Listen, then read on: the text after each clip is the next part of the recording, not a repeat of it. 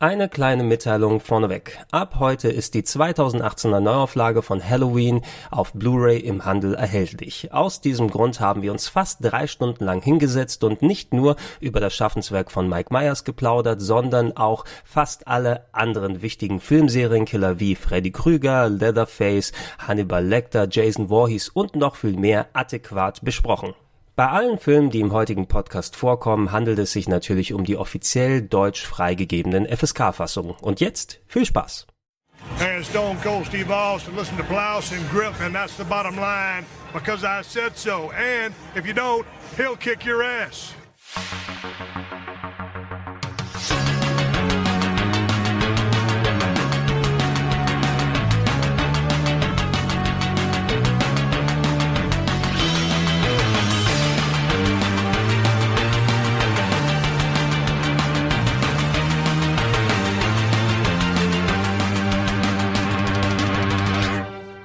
Moin Moin und hallo und herzlich willkommen. Eine weitere wunderbare Ausgabe des Plauschangriff Podcasts ist angesagt heute in der Runde. Ich weiß gar nicht, ob wir mal in der Konstellation genau zusammengesessen sind. Oder Daniel?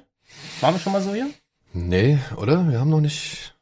Hm, Ich glaube nicht. Nee, ne? Genau, ich Colin hier als Dritter am Bunde.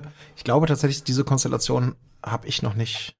Die- In diese vier Augen, in diese zwei Augenpaare habe ich noch nie Na, also- dürfen und auch nicht neben mir. Was Nee, die Leute nicht wissen, es sind vier Augen unter sechs Leuten jetzt hier. Ja, das war ein schwerer Wir, Unfall. wir haben schon mal, also wir hatten ja dieses äh, Bösewicht-Spezial gehabt. Das hatten wir auf jeden Fall zusammen gehabt, mit Bei- Wolf noch dabei. bei Kino Plus. Genau, bei Kino ja, Plus. genau, ja, aber noch Bild. das, ja genau, aber das war jetzt so eine, eine Pl- Plauschangriffrunde. Nee, nach, nach dem Feedback, dass wir alle eher Radiogesichter haben, haben wir gesagt, es so. Aber Herr Daniel Schröckert, ich bedanke mich natürlich bei Ihnen mal wieder, dass Sie es geschafft haben. Ja, ich, ich freue mich immer, wenn du im Podcast dabei Ey, bist. ich bin ja auch liebend gern dabei. Es muss halt nur zeitlich. Ja, das, das, ist, das ist mein liebstes Thema, immer die Zeit angucken. Aber ich, ich freue mich natürlich auch mindestens genauso über Herrn Colin Gebel. Schön, dass du Ich freue mich dabei auch Ich tatsächlich. freue mich auch. Ich freue mich Ich freue mich auch mit euch beiden Radiogesichtern hier. Fantastisch. Ein bisschen plauschen zu dürfen. Ja, wir wissen doch, wie es ist. Wir sind doch alle in diesem Bermuda-Dreieck der Zeit und, und äh, Zuständigkeit und Verpflichtungen immer gefangen und da dann mal das alles auf einen Hauptnenner zu bringen, zu einem Zeitpunkt irgendwie in Das- ein Studio, das ist ja schon Das ist tatsächlich das, Hexenwerk. was, was so ein kleines bisschen schade ist. Äh, Wir haben natürlich uns viel hier aufgebaut und geschaffen mit so vielen Projekten und so vielen Leuten, die da ist. Aber je mehr du machst, umso mehr sind natürlich alle gebunden. Ne? Und äh, wenn es früher mal hieß, äh, hey, sag mal, hast du jetzt gerade noch mal zwei Stunden Zeit nach der Arbeit, lass uns mal kurz äh, hinhocken und ein bisschen äh, plaudern. Es ist so, ähm, das eine Management spricht sich mit dem anderen dann ab. Na, wir müssen Termine natürlich vernünftig planen, um so zusammenzukommen. Und gerade wenn es um Themen geht, äh, wo wir alle eine Leidenschaft haben, wie wir heute uns gleich schön austauschen werden, finde ich es schön, wenn es dann mal auch zusammenkommt. Äh, über was wollen wir heute sprechen, Daniel? Kannst du es kannst zusammenfassen oder willst, willst du dem einen konkreten Namen geben? Weil ich bin nicht so zu 100% zufrieden mit dem, wie ich es Also, genannt habe. wenn dann, pff, du, gebührt die Ehre ja eigentlich jemandem, der mit dieser Definition deutlich größere Probleme hatte Der als Onus. ich zuletzt. Bitte was? Ich, weiß, ich bin nicht ganz sicher, worauf du anspielst. Und ich gucke auch gerade links neben mich, das ist ein freier Platz. Also es, du willst jetzt, ich muss jetzt Den hier, Springer. hab die Ehre jetzt zu sagen, worüber wir heute reden wollen. Naja, es gab da so eine Sendung, die hieß, Ach so, äh, die heißt ja. irgendwie Nerd Quiz, glaube ich. Und da gab es, glaube ich, eine Kategorie, die sich wirklich mit dem auseinandersetzt, worüber wir eigentlich sprechen möchten. Ja. Aber weil da ein bestimmtes Wort gefehlt hat, ja, kam es zu erhitzten Gemütern, würde ich jetzt behaupten. Ja, das stimmt. Ja, also heute, heute wollen wir darüber reden, über, über Serienkiller im Film. Also Filme oder TV, Serien, whatever. Also äh, filmische, inszenierte Serienkiller. Und darauf, wo du gerade ansprichst, das war natürlich, ähm, Gregor, äh, es tut mir leid, ich muss dann noch mal, einfach noch mal aus der Mottenkiste rausholen. Da stand das Ganze unter dem, unter dem, unter der Kategorie Serienkiller. Nicht filmische oder reale, da stand halt einfach nur Serienkiller. Und wenn da einfach nur Serienkiller steht, dann, dann lässt es ja vielleicht die Theorie zu, dass man sowohl fiktive als auch reale und alle möglichen, also Serienkiller ist ja sehr offen und da wurde mir eine Premium-Antwort als, als falsch ausgelegt, weil ich einen filmischen Serienkiller als Antwort gegeben hatte und Gregor gerade versuchte da so mit, mit dem klein, kleinstgedruckten, was es gar nicht mehr gibt im Vertrag, äh, dagegen zu argumentieren und die Punkte wurden mir nicht gegeben. Es war nicht ganz sauber. Aber ähm, gut. Und es hat auch nichts mit Spitzfindigkeit zu tun. Also da muss man wirklich sagen. Weißt du, das war- Colin, also- Colin, zwei Sachen dazu. A, ich bin natürlich kritikfähig, ja. Und ich, und ich, und ich, sind wir das nicht alle? und ich nehme im Nachhinein natürlich die Kritik an. Und ja, das kann man natürlich noch mal ein bisschen konkreter machen. Das war eine Sache, die in der Vorbereitung dieser schönen Folge leider ein klein wenig hinten übergefallen ist, noch mal diesen Punkt zu konkretisieren. Ähm, aber dafür sind wir ja auch heute dann zusammen, um entsprechend das Ganze nochmal aufzuholen und zu machen. Schade, dass du nicht dabei sein konntest, Daniel. Also wie ich, ich. Das war ja dieses Horror-Special, ne? Ja. das war das Horror-Special, was wir gemacht haben. Das war leider unmöglich für mich. Ich wäre auch gerne dabei gewesen, auch obwohl ich sehr viel Angst vor diesem. du hättest knallhart gewonnen. Also man muss, ich glaube, wenn man was festhalten kann, es hat großen Spaß gemacht, also uns zumindest, ich weiß nicht, wie du es als, als äh, Fragensteller Ich gesehen habe hast. ich hab heute noch ein paar Therapiesitzungen vor mir und dann hat der Doktor gesagt, ich bin so auf plus minus 50. Ja. Aber es war auch irgendwo Spaß dabei. Genau. Ja, na, es war schon schön und tatsächlich mit, mit Simon und Eddie, die ja als, als äh, Kontrahenten meinerseits mit am Start waren. Also, das war jetzt, die waren jetzt nicht so wahnsinnig erfolgreich. Ich glaube, du hättest beste Chancen gehabt. Ich war jetzt auch nicht wahnsinnig erfolgreich. Ich es hab- ging sehr gut los und dann veräppt es dann irgendwie so im Mittelfeld. Ich hab's mir angesehen. Das war echt krass, weil ihr hattet, also ich glaube, alle hattet ihr mal zwischenzeitlich richtig viele Punkte und dann durch so zwei, drei wirklich Killer-Antworten von, von diesen hohen Fragen. ja. Die haben euch dann wieder alles geraubt. So, ja. Ich wäre gern dabei gewesen. Ich Ja. wäre gern dabei. Ist in diese in dieser Ausgabe ist da dieses äh, von wegen, ich habe sympathisch abgelegt, sympathisch war gestern oder so. Ach so, ja. Genau. Ja, das und, und äh, ich glaube, wir haben T-Shirts mittlerweile drucken lassen von äh, Kritters, ihr Fotzen. Äh, Kritter sehr forzen, genau. Hey, apropos Kritters, sind die hier aufgeführt? Ich hatte sie stehen auf äh, meiner ähm, auf meinen Notizen, die ich gemacht habe, aber ich war mir nicht ganz sicher, ob man sie klassisch machen, weil das würde ich mit euch zuerst gerne machen, dass wir ein bisschen definitionstechnisch drüber quatschen. Weil wenn du jetzt sagst, filmische Serienkiller, natürlich, ähm, nimmst du da wirklich klassisch Stories über Leute rein, die dann wirklich wie ein Serienkiller agieren, also Figuren oder Charaktere, die dann Morde nacheinander begehen? Oder ist es, wenn du zum Beispiel sowas wie die Xenomorphen aus den Alien-Filmen hast oder den Predator oder die Critters eben, ne? Ähm, würdest du die klassisch als Serienkiller bezeichnen oder sind das eher so Forces of Nature? Sind, das sind, das sind einfach Monster, die, die ihrer Natur nachgehen. Naja, ich glaube, da spielt auch ein bisschen so die Tatsache mit ein, wie viel Fortsetzung so ein Film oder so ein, so ein Vieh oder so ein Killer oder sonst irgendwas kriegt. Aber da, denk, da denkst du ja an, an wie, wie, wie nennst du es so schön, Creature Features statt äh, Serienkiller-Filmen, oder? Ja, sagst, natürlich sagst du in erster Linie Creature Feature. Ich meine, was sagst du bei Predator? Doch, da sagst du auch Creature Feature. Ich meine, das ist eine Kreatur. Aber nichtsdestotrotz tötet der halt mehr als einmal und auch aus ja ganz bestimmten Motiven und das halt fortlaufend. Und ich würde jetzt sagen, er bringt Leute um zum Sport. Könnte man jetzt als Serienkiller bezeichnen. Aber dann bitte auch direkt Zombies mit reinnehmen. Und, ja, aber Zombies sind Oh, triebgesteuert. und, und natürlich auch Soldat Moment, James Ryan, ohne das jetzt ins Politische zu wollen. Aber äh, Ja, jetzt ist jetzt, jetzt, jetzt äh, ja, wirklich also, jetzt ballerst- Triebgest- so, jetzt geht's aber Ja, schon los. Hier, triebgesteuert, ne? ich weiß, ich weiß, ich weiß. Aber ein Zombie ist nicht wirklich Herr seiner, keine Ahnung. Er ist Herr sein, nicht Herr seines Triebes. So können wir es sagen, ja. Ja. Aber er ist ja natürlich auch Also triebgesteuert. ein Predator, der tötet überlegt. Ja. Der tötet mit System, der tötet mit Taktik und so weiter und so fort.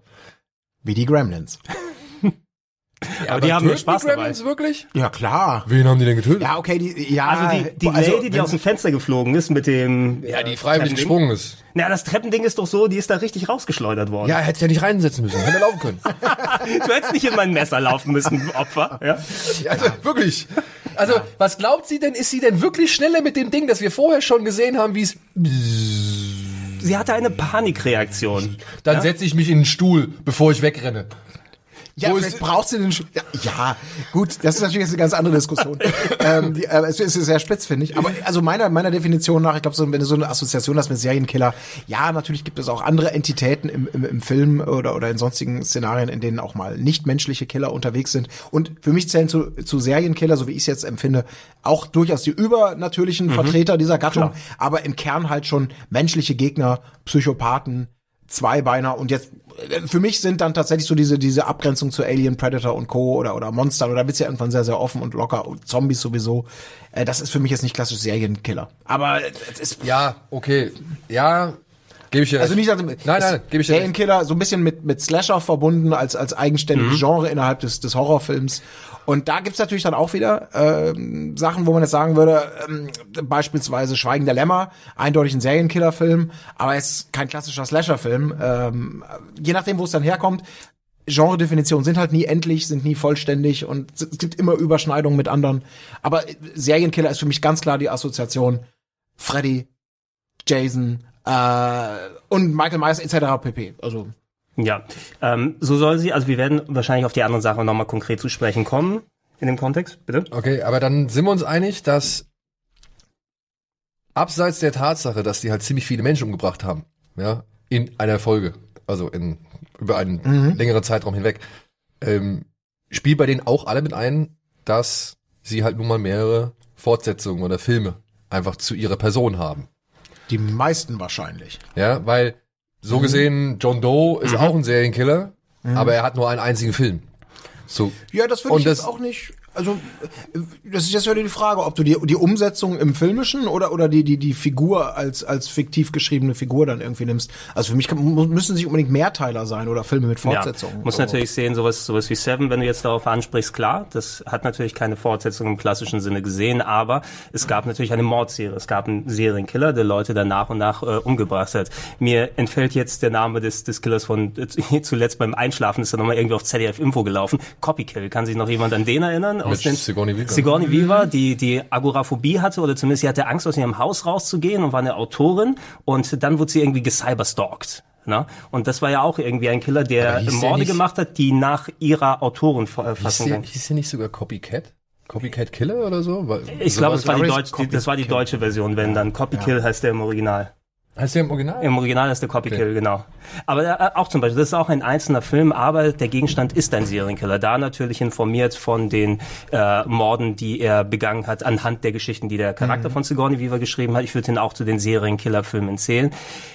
Es hängt natürlich dann auch davon ab, dieser Serienkiller, ist der beliebt, erfolgreich genug, ist der Film so darauf angelegt, dass man tatsächlich ein Franchise draus bauen kann. Weil bei, du hast die Übernatürlichen erwähnt, da ist ja scheißegal, ob er am Ende stirbt oder nicht, weil der kommt dann wieder zurück, dann schlägt der Blitz ins Grab ein und dann gibt's Mike Myers is back. Ne?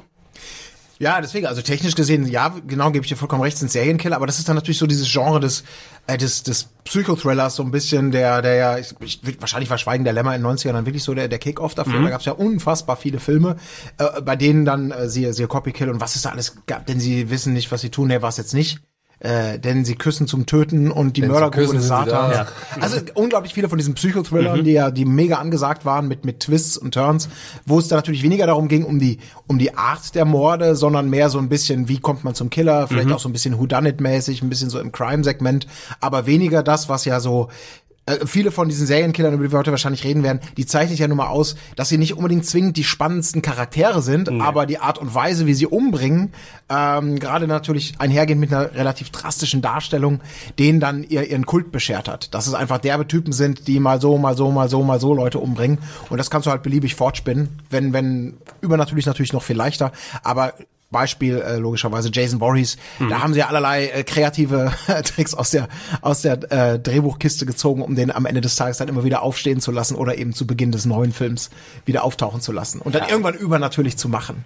Das ist ja natürlich auch der Sell- Selling Point von den ganzen Sachen. Ne? Wenn du in diese Splatter- und, und Gore-Schiene dann rüber gehst, dann ist natürlich auch der, der Punkt, dass die Leute ins Kino gehen und sehen, was machen die noch äh, Größeres und was ist da noch was Absurderes. Dann bleiben einem so Sachen hängen. Wir hatten kurz die Diskussion, bevor es losgegangen ist. Es wird ein bisschen schwieriger zu sagen, was ist so unser Lieblingskill oder solche Sachen aus Filmen, weil es einfach so viel gab und so viel ineinander geht. So ein paar Sachen ähm, blenden sich bei mir aber immer, wenn ich über bestimmte Figuren denke, im Kopf rein. Wenn es hier so jemand, es müsste glaube ich Jason gewesen sein mit dem Schlafsack, oder? War das Jason? Ja, das war Jason. Baum und Schlag, Genau, Schlagsack. der im Film einmal gezeigt wurde, aber in der äh, Deleted Scene, wo er einfach mehrfach dann draufhaut. Und dann haben sie es bei beim Crossover doch dann nochmal zitiert, oder nicht? Bei Jason vs. Freddy. Da haben sie hier Kelly Rowland auf jeden Fall durch die Gegend geklatscht. Das weiß ich noch. ja. Ja. Also ma manche Sachen, das sind, das waren dann die Argumente, weswegen die Leute gegangen sind. Oder du hattest dann ähm, das, den, den Gegenentwurf zum, zum stoischen Killer, wo die Kills rein im Vordergrund standen, dass du noch so jemand charismatisches wie Freddy Krüger hattest, der zu, zu, einer, zu einer Spruchmaschine dann mutiert ist, was genauso Selling Point dann war. Also von jedem hast du ein dezent anderen Anspruch Mhm. gehabt. Nichtsdestotrotz sind es natürlich alles Serienkiller, über die wir hier zu sprechen kommen. Wir wollen jetzt heute auch nicht generalstabsmäßig irgendwie, okay, das ist Mike Myers und das sind alle Filme, wo er mitgemacht hat und so weiter, aber über die Figuren allgemein ein bisschen sprechen. Natürlich immer mit Option, irgendwann später nochmal zusammenzukommen und sagen, das ist der große Freitag der 13. Podcast mit 13 Teilen. Also wenn es denn sein müsste. Äh, aber mir geht's mehr darum, einfach die verschiedenen Oder Facetten. Halloween. Oder Halloween, ja. Immer ein Halloween wird eine Folge ausgestrahlt. Ähm, die verschiedenen Sachen äh, so mitzunehmen, einfach ein bisschen so diese Breite auch mal darzustellen. Ähm, Mike Myers ist da ein ganz gutes Beispiel natürlich hier äh, mitunter einer, nicht nur vom Film, äh, mit, mit Halloween 79, der das Slasher-Genre quasi fix gemacht hat. Wobei einige Leute sagen, da, da gab es ja auch noch mal vorher einen, der auch sehr Slasher-mäßig in den 70ern gewesen ist. Mir fällt der Name gerade, ich müsste das noch mal recherchieren. Aber im Grunde den Slasher, wie wir ihn heutzutage kennen, das war ja Halloween eigentlich der Startpunkt. Ne? Aber war, war, war Leatherface nicht vorher? Ja, Chainsaw Massacre ist 74, aber der ist ja jetzt nicht, würde man, glaube ich, im Nachhinein würde man nicht als, als, als also damals, glaube ich, hat man den nicht als, als äh, Slasher äh, bezeichnet. Nee, das war Terror. ja, einfach irgendwie wilder Splatterfilm, Vorläufer. Aber das ist ja auch, äh, also ich glaube schon, dass Michael Myers, denn wenn man jetzt sagt, man versucht das so ein bisschen genremäßig einzugrenzen und ein Slasher-Film, den kann man ja so durchaus so als Subgenre des Horrorfilms irgendwie dastehen lassen. Ich glaube, dann gebührt schon Halloween und Michael Myers die Ehre zu sagen, er ist der er ist der Urvater. Denn das ist, da braucht man sich ja gar keine Illusionen machen. Also wenn so ein Genre begründet wird, gilt es ja nicht äh, rauszufinden, ob es nicht vorher vielleicht schon mal Filme gegeben hat, die so Versatzstücke hatten oder ziemlich ähnlich waren. Denn ich glaube, um, damit du sagen kannst, hier wird ein Genre begründet, braucht es verschiedene Dinge. Zum einen ähm, erstmal die Versatzstücke, die so zusammenkommen, dass man sagen kann, alles klar, das setzt sich irgendwie ab von dem, was man vielleicht vorher hatte, in dieser Intensität. Dann brauchst du zweitens natürlich einen unglaublichen Erfolg der überhaupt erstmal sagt, dieses Ding ist außergewöhnlich, die Leute stehen drauf, denn dann folgt das dritte, was dann äh, wichtig ist für die Bildung eines Genres. Es gibt unglaublich viele äh, Copies. Also es, es gibt, gibt Leute, die das weiterspinnen, die sagen, alles klar, wir gehen hier weiter, wir machen mehr daraus. Und so bildet sich dann ja quasi erst ein Genre raus. Und da wirst du immer, so deswegen sagt man zu Recht ja auch Night of the Living Dead zum Beispiel gilt so als, als Prototyp des Zombie-Films. Aber vielleicht kann man auch argumentieren, dass zum Beispiel Dawn of the Dead dann doch eigentlich so der Genre-Urtypus noch ein bisschen mehr war, weil da ging es mit der Welle natürlich dann erst so richtig, richtig stark ab. Ähm, auch wenn, ich würde jetzt nicht darüber diskutieren wollen, Night of the Living Ja. Dead, glaube ich, kann man schon als, als Prototypen des modernen Zombie-Films irgendwie sehen.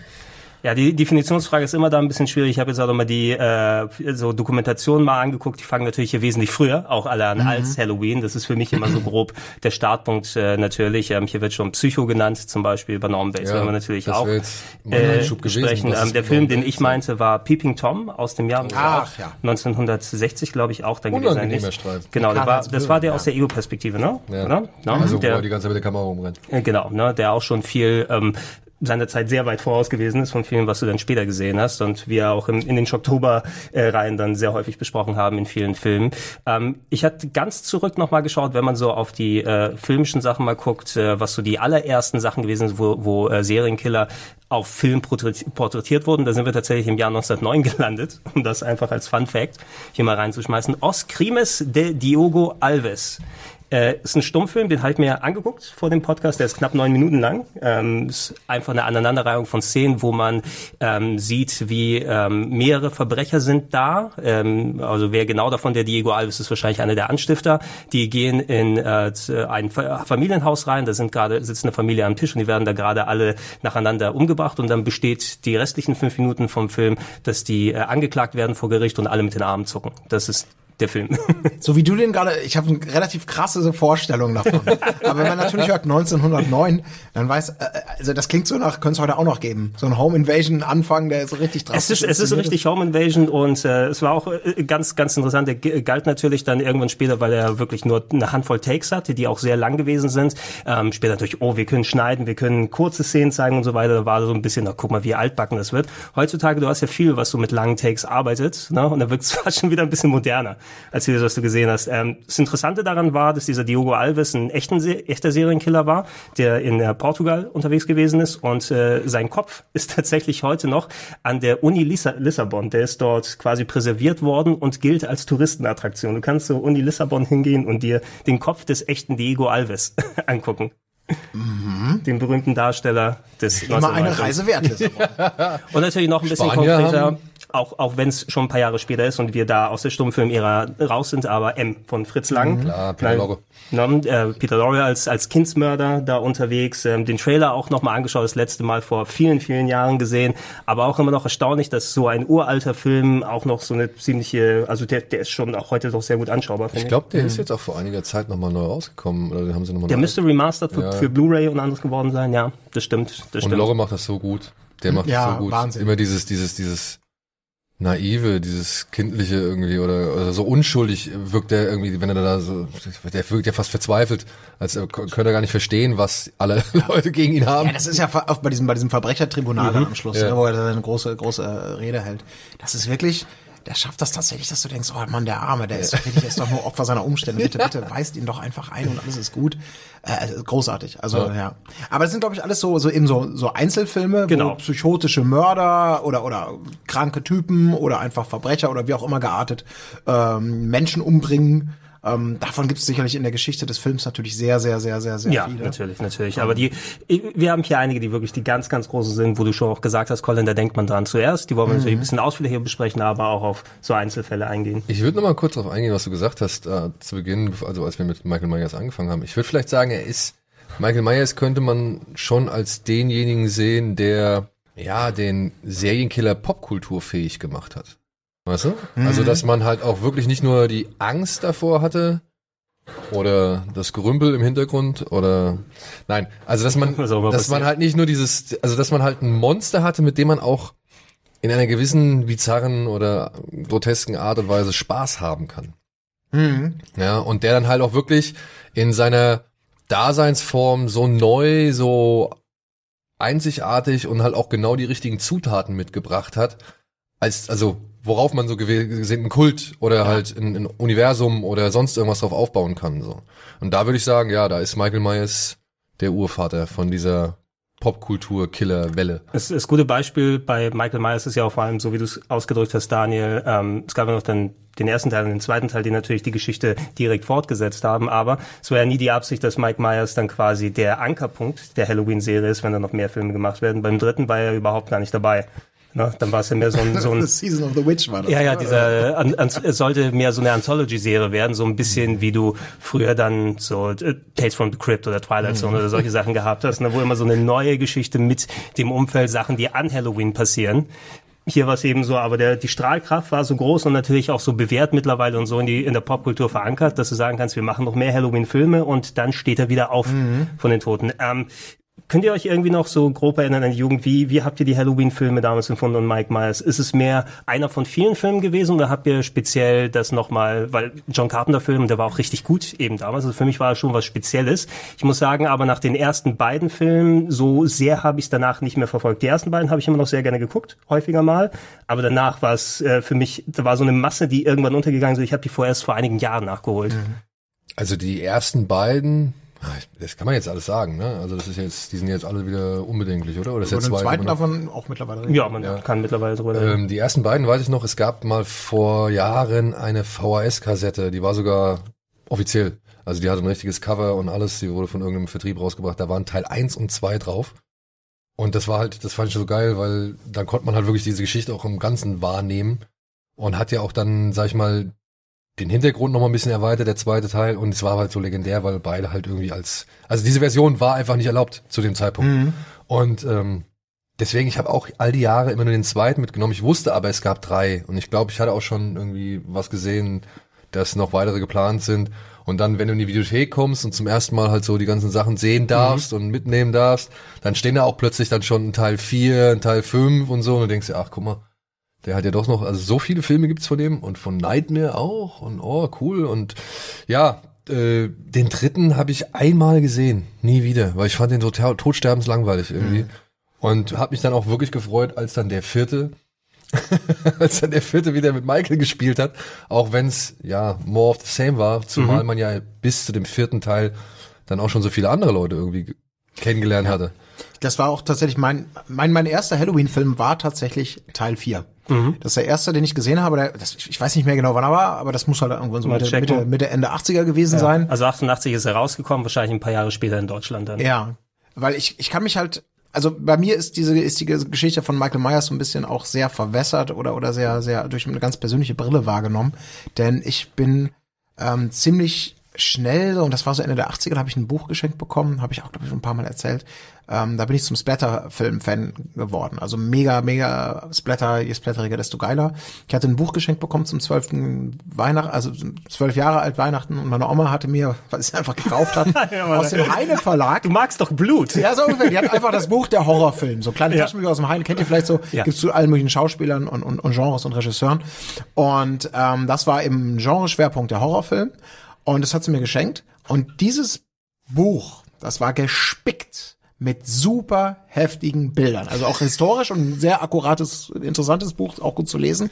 Aber da waren krasse Bilder aus diversen Zombie-Filmen, aus Scanners, aus äh, Halloween jetzt weniger, weil es es einfach nicht gab, aber auch Freitag der 13. zum Beispiel. Und das war einfach für mich absolut faszinierend. Das war ein Riesenkapitel. Ich weiß nicht, wie die das damals mit der Rechtefreigabe hinbekommen haben, aber da waren einfach wirklich nur die ganze Zeit Stills von ähm, Freitag der 13. Axt im Kopf im ersten Teil, wo die eine da im Closet hängt oder oder der ist das ein Schürhaken oder ein Pfeil? Ich glaube ein Pfeil, im Pfeil, Auge Pfeil. Die explodierenden Augen bei Scanners, also nur die drastische Scheiße so ungefähr. Und es hat mich so begeistert und fasziniert. Ich habe mir immer nur dieses Kapitel über den Splatterfilm durchgelesen. So. Aber das Problem, mit zwölf Jahren kannst du die ganze Scheiße natürlich nicht gucken und im Fernsehen gab's das sowieso nicht und in der Videothek, wenn überhaupt gekürzt, da musst du deine Eltern auch erstmal dazu kriegen. So. Und dann kam halt irgendwann Halloween 4 und das war für mich dann so, oh, warte mal, Halloween, das ist doch einer von diesen, mit dem, der Typ mit der Maske, da gab es nur so ein Bild, wie er mit dem, mit dem Fleisch am Messer steht. Und dann habe ich den gesehen, irgendwann, ich glaube, äh, Video, und war total enttäuscht.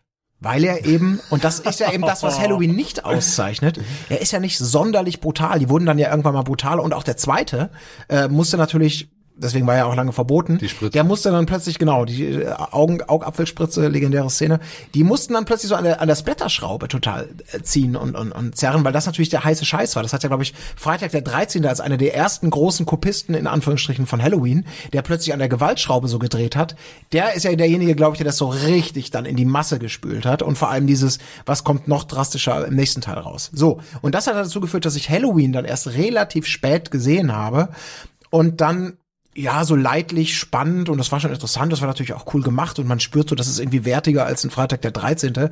Aber da ich mit dieser Splatterbrille auf den Film gesehen habe, war ich einfach total enttäuscht und habe den nie so ich konnte ihn später mal mehr würdigen, würdigen und wenn ich den so ab und zu mal kommt er im Fernsehen, gucke ich mir an, aber der ist mir teilweise dann auch schon zu zu lätschig und man kennt die Tricks. Teil ich glaube, nee, der erste jetzt Halloween. Da, das tut mir auch total leid, deswegen glaube ich, bin ich da selber unfair dem Film gegenüber, weil ich ihn nie so gesehen habe, wie man ihn hätte sehen sollen und in der Zeit, wo man ihn vielleicht hätte als etwas Frisches und Neues wahrnehmen können. Und deswegen ist Halloween und Michael Myers war dann nie so mein, mein Favorit bei den Serienkillern. Ja, weil mich- einfach also- zu harmlos war, in Anführungsstrichen. Mich hat er schon beeindruckt. Also ich muss sagen, ich kannte da zu dem Zeitpunkt, ich kannte zu dem Zeitpunkt schon Dawn of the Dead, das weiß ich. Also den ersten von Romero. So. Also dementsprechend war ich, was Gewalt angeht, ja, äh, Beyond kann ich auch. Also dementsprechend ähm, war was Gewalt angeht, ja, war ich nicht so, war ich nicht so, auch nicht wirklich überrascht. Ja, also gerade beim ersten Halloween. Aber was beim ersten Halloween, was mich da wirklich gecatcht hat, das war zum einen der Anfang mit der Maske oder aus der Maske rausgefilmt. So, das fand ich so, ja, wie man sagt heute, ne, wie man heute sagt, immersiv. Aber das hat mich so wirklich mit reingezogen. Und diese verflucht geile Musik. Ein Abend im Herbst. In einer kleinen amerikanischen Stadt. Vor 15 Jahren. Halloween, die Nacht des Grauens. Ich habe acht Jahre lang versucht, mit ihm Kontakt zu bekommen. Dann nochmal sieben Jahre, um zu verhindern, dass er jemals wieder auf freien Fuß gesetzt wird. Ich wusste zu gut, was sich hinter diesen Augen verbirgt. Das absolut Böse.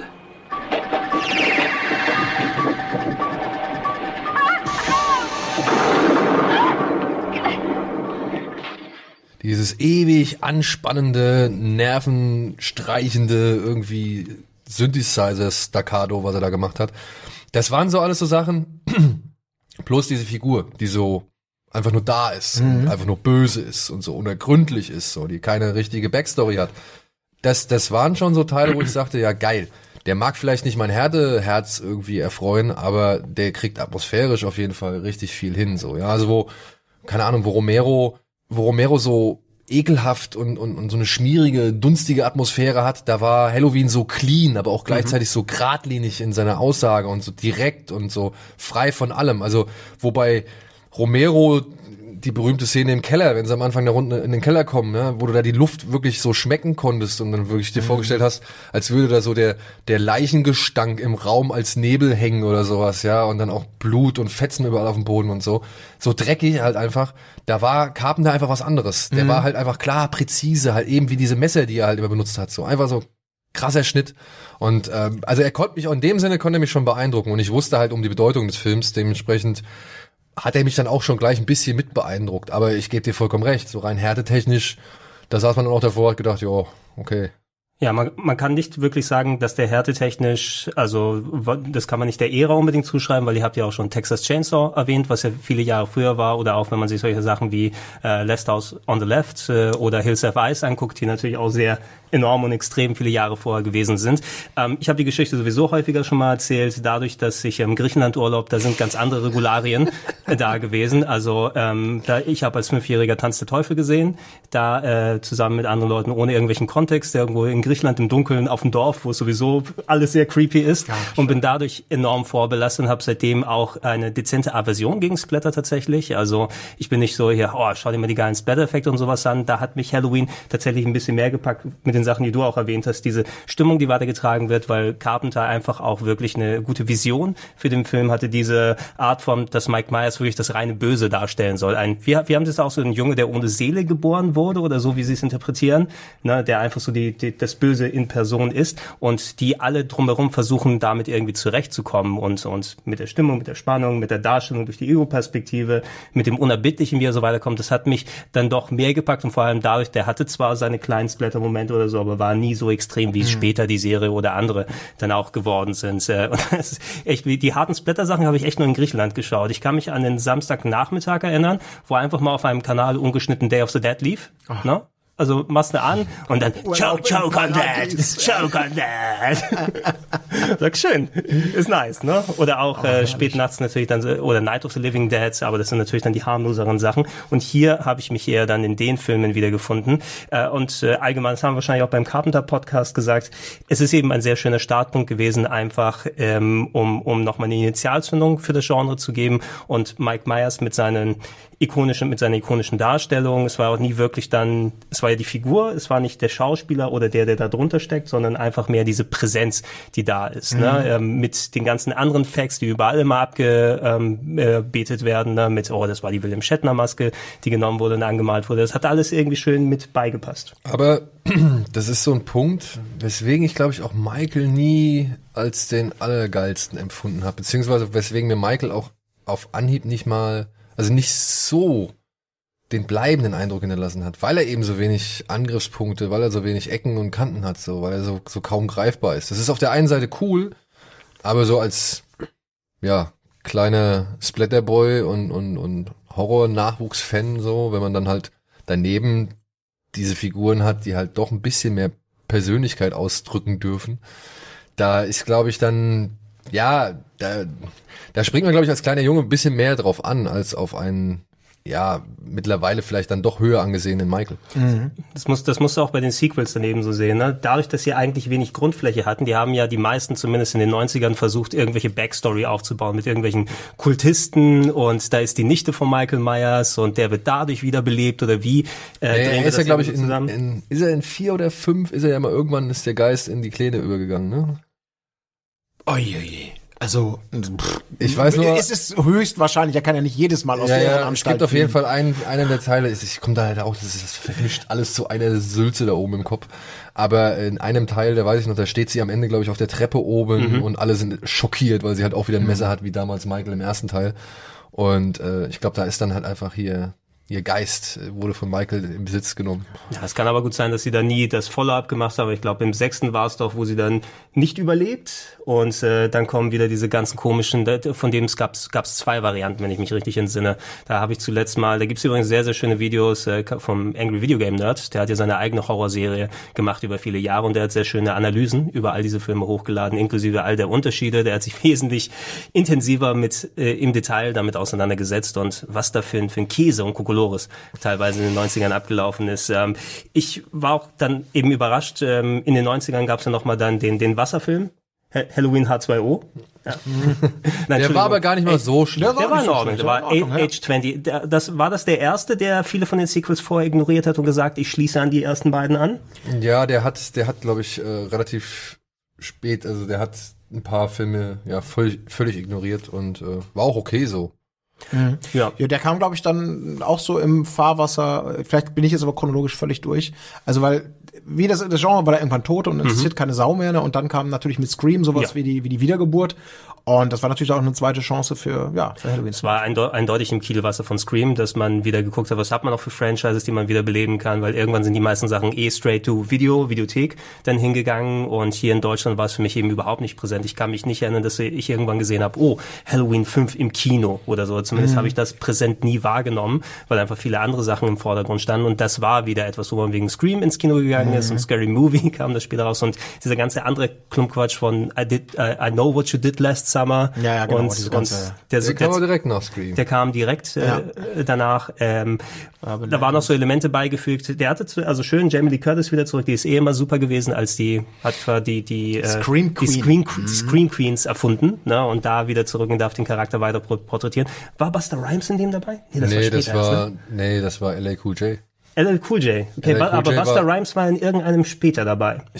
Bin mir nicht ich sicher, sagen. aber ich glaube, Buster, ja, okay, das kann natürlich sein, dass der in einem der späteren war, aber ich würde es jetzt auch nicht meine Hand Feuer, ins, ins Feuer legen. Ich, Ich weiß, check- dass Buster mal Rhymes bei so einem richtig schlimmen Hell- Billow äh, Halloween, Er war- nee, er Billow war beim- Horrorfilm dabei war, The er Con war- Konvent oder so hieß er. Er war beim Sequel dabei, bei Halloween Resurrection aus dem Jahr 2002. um eine Art Big Brother Wiki oder irgendwie sowas, glaube Für ich. den hat sich dann LA Cool J nicht mehr hergegeben. Nee, da LL Cool J hat gesagt, ich gehe zu Deep Blue Six. Ne? Äh, nee, nee, wie ist er nochmal? Deep der, Blue Sea. Deep Blue Sea, genau, Deep Star Deep Six. Star Six, Deep Star ja. Six und Deep Blue Sea. Ja. Aber Deep Star Six war geil. Deep Star Six hat Spaß, ja. das hat echt Spaß gemacht. Besser, als, right. Leviathan. Besser Ja. als Leviathan. Den habe ich damals in Frankreich im Kino gesehen, Leviathan. Ja. Wo wir wieder bei Urlauben sind, wo man einfach, da gab es auch die geilsten Bilder von, weil das, der, der hatte damals auch fantastische Monstereffekte. Ja. Ja, die Monster Ja, waren geil bei Leviathan. Genau. Und dann habe ich im Kino gesehen, nichts verstanden, aber es, ich habe es als me Auch mega ein- eindrucksvolle Erinnerung. Ein toller Cast, schöne Bilder. Ja, Peter Weller, ne? Peter Weller, ähm, Richard Crenna. Es war, im. Endeffekt war es The Thing unter Wasser oder Ja. The Thing im U-Boot, ne? Ja. Ja, Aber Leviathan Production Value so, ja. Hat schon Bock gemacht. Ja, ja ähm, aber äh, Serienkiller. Ähm, Ja, um, um mal damit zu gehen, aber ja, diese Renaissance, die wir in den 90ern hatten, wo es wieder äh, aufgefloppt ist, äh, einmal kurz, aber es war schnell wieder vorbei, natürlich. Ähm, wir haben die äh, Rob Zombie-Filme bekommen in den äh, 2000ern. Da muss ich sagen, ich habe den ersten gesehen, den zweiten nicht mehr. Ich höre, dass der zweite mega absurd sein soll teilweise. weißt du, Ko Kollege Wolf lobt den doch immer so. Ne? Ja, ist halt schon ein sehr hartes Brett, der zweite Teil. Ne? Also ich weiß nicht, ich finde, das ganze Thema, das ist halt irgendwann so ein bisschen potenziell durchgenudelt. Weil die Frage ist, an welcher Schraube drehst du? Und ähm, das finde ich, merkt man gerade bei so Serienkillerfilmen, ähm, die haben halt ihre Zeit und ihren Ort gehabt und das war mega angesagt. Und dann brauchst du wieder irgendjemand, der, der, der das Ganze so, so erneuert. Auf, entweder weil die Story plötzlich so unglaublich geile neue Facetten, so hat man noch nie gewusst, aber das ist natürlich super schwierig, weil äh, dieses Bemühen um noch absurdere Twists und, und Verbindungen, die dann für neue Zuschauer klappen, aber auch für, für die Fans, super schwierig. Oder du gehst an die Gewaltschraube, da ist ja auch fa heutzutage fast nichts mehr zu machen. Und ich finde da auch die Rob Zombie-Filme sind mir da irgendwie auch nicht konsequent genug. Ähm, Zweite? ja, ja, ja, vielleicht habe ich auch, in, in, in, ich meine, ich habe ihn gesehen, aber Du meinst, da ist nicht genug, dass die Splatter-Effekte es irgendwie dann ähm, wettmachen. Ja, genau. Also weil man hat man irgendwie dann auch alles schon tausendmal gesehen und auch an der Grusel, äh, also an der, an der, an der Spannungskurve so richtig nochmal äh, einen, einen mitzugeben, ist halt auch schwierig. Und das ist dann immer so eine Geschichte, okay, wo ordnet sich dann ein, ein, ein Serienkillerfilm ein, um zu sagen, yo, ich bin nochmal besonders hart, ich bin besonders spannend, ich bin besonders twistreich und interessant. Das sind halt, irgendwann nudelt sich so eine Formel natürlich aus. Und dann ist es halt ein reiner Fanservice und kommt ja, ich meine, deswegen ist ja fast jede Serie, selbst die, die super lang anhaltenden wie Freitag der 13. interessiert dann irgendwann also irgendwie absolut keine Sau mehr, ne? Ja, dieses, dieses Naja, Und es kommt dann immer die. Gegenbeispiel, Gegenbeispiel jetzt der aktuelle Halloween, ne? Ich meine, der hat richtig viel eingespielt, beziehungsweise der ist auch richtig gut angekommen. der ist ne? richtig Hat gut angekommen. So. Also der, der hat schon den Nerv der Zuschauer getroffen und ich kann mir nicht vorstellen, dass da so viele dabei sind, die jetzt A, zum einen den Original, das Original im Kino gesehen haben oder halt B dann wirklich so die knallharten Verfechter des Originals sind. So, ja. Und Ich habe auch nicht gesehen, seit zur Verteidigung gesagt. Das ist immer nur so meine, meine Beobachtung, dass halt, ich meine, weil jemand aber- sterben soll und kommen entweder wieder. Irgendwann ist der Punkt immer erreicht, wo man sagt, ey, Luft Ja. ist raus, wir haben nichts mehr. Ich fand Zombies Ansatz, ja, der, ich fand den schon ehrenwert, aber im Endeffekt hat er sich halt auch dann selbst so ein bisschen ein Bein damit gestellt, weil das Problem ist ja, oder gerade bei der Figur Michael ist es ja nun mal einfach das Ding, er ist einfach nicht erklärt. Er hat keine Backstory so. Wir wissen, okay, er hat seine Schwester umgebracht oder beziehungsweise die Babysitterin oder keine Ahnung.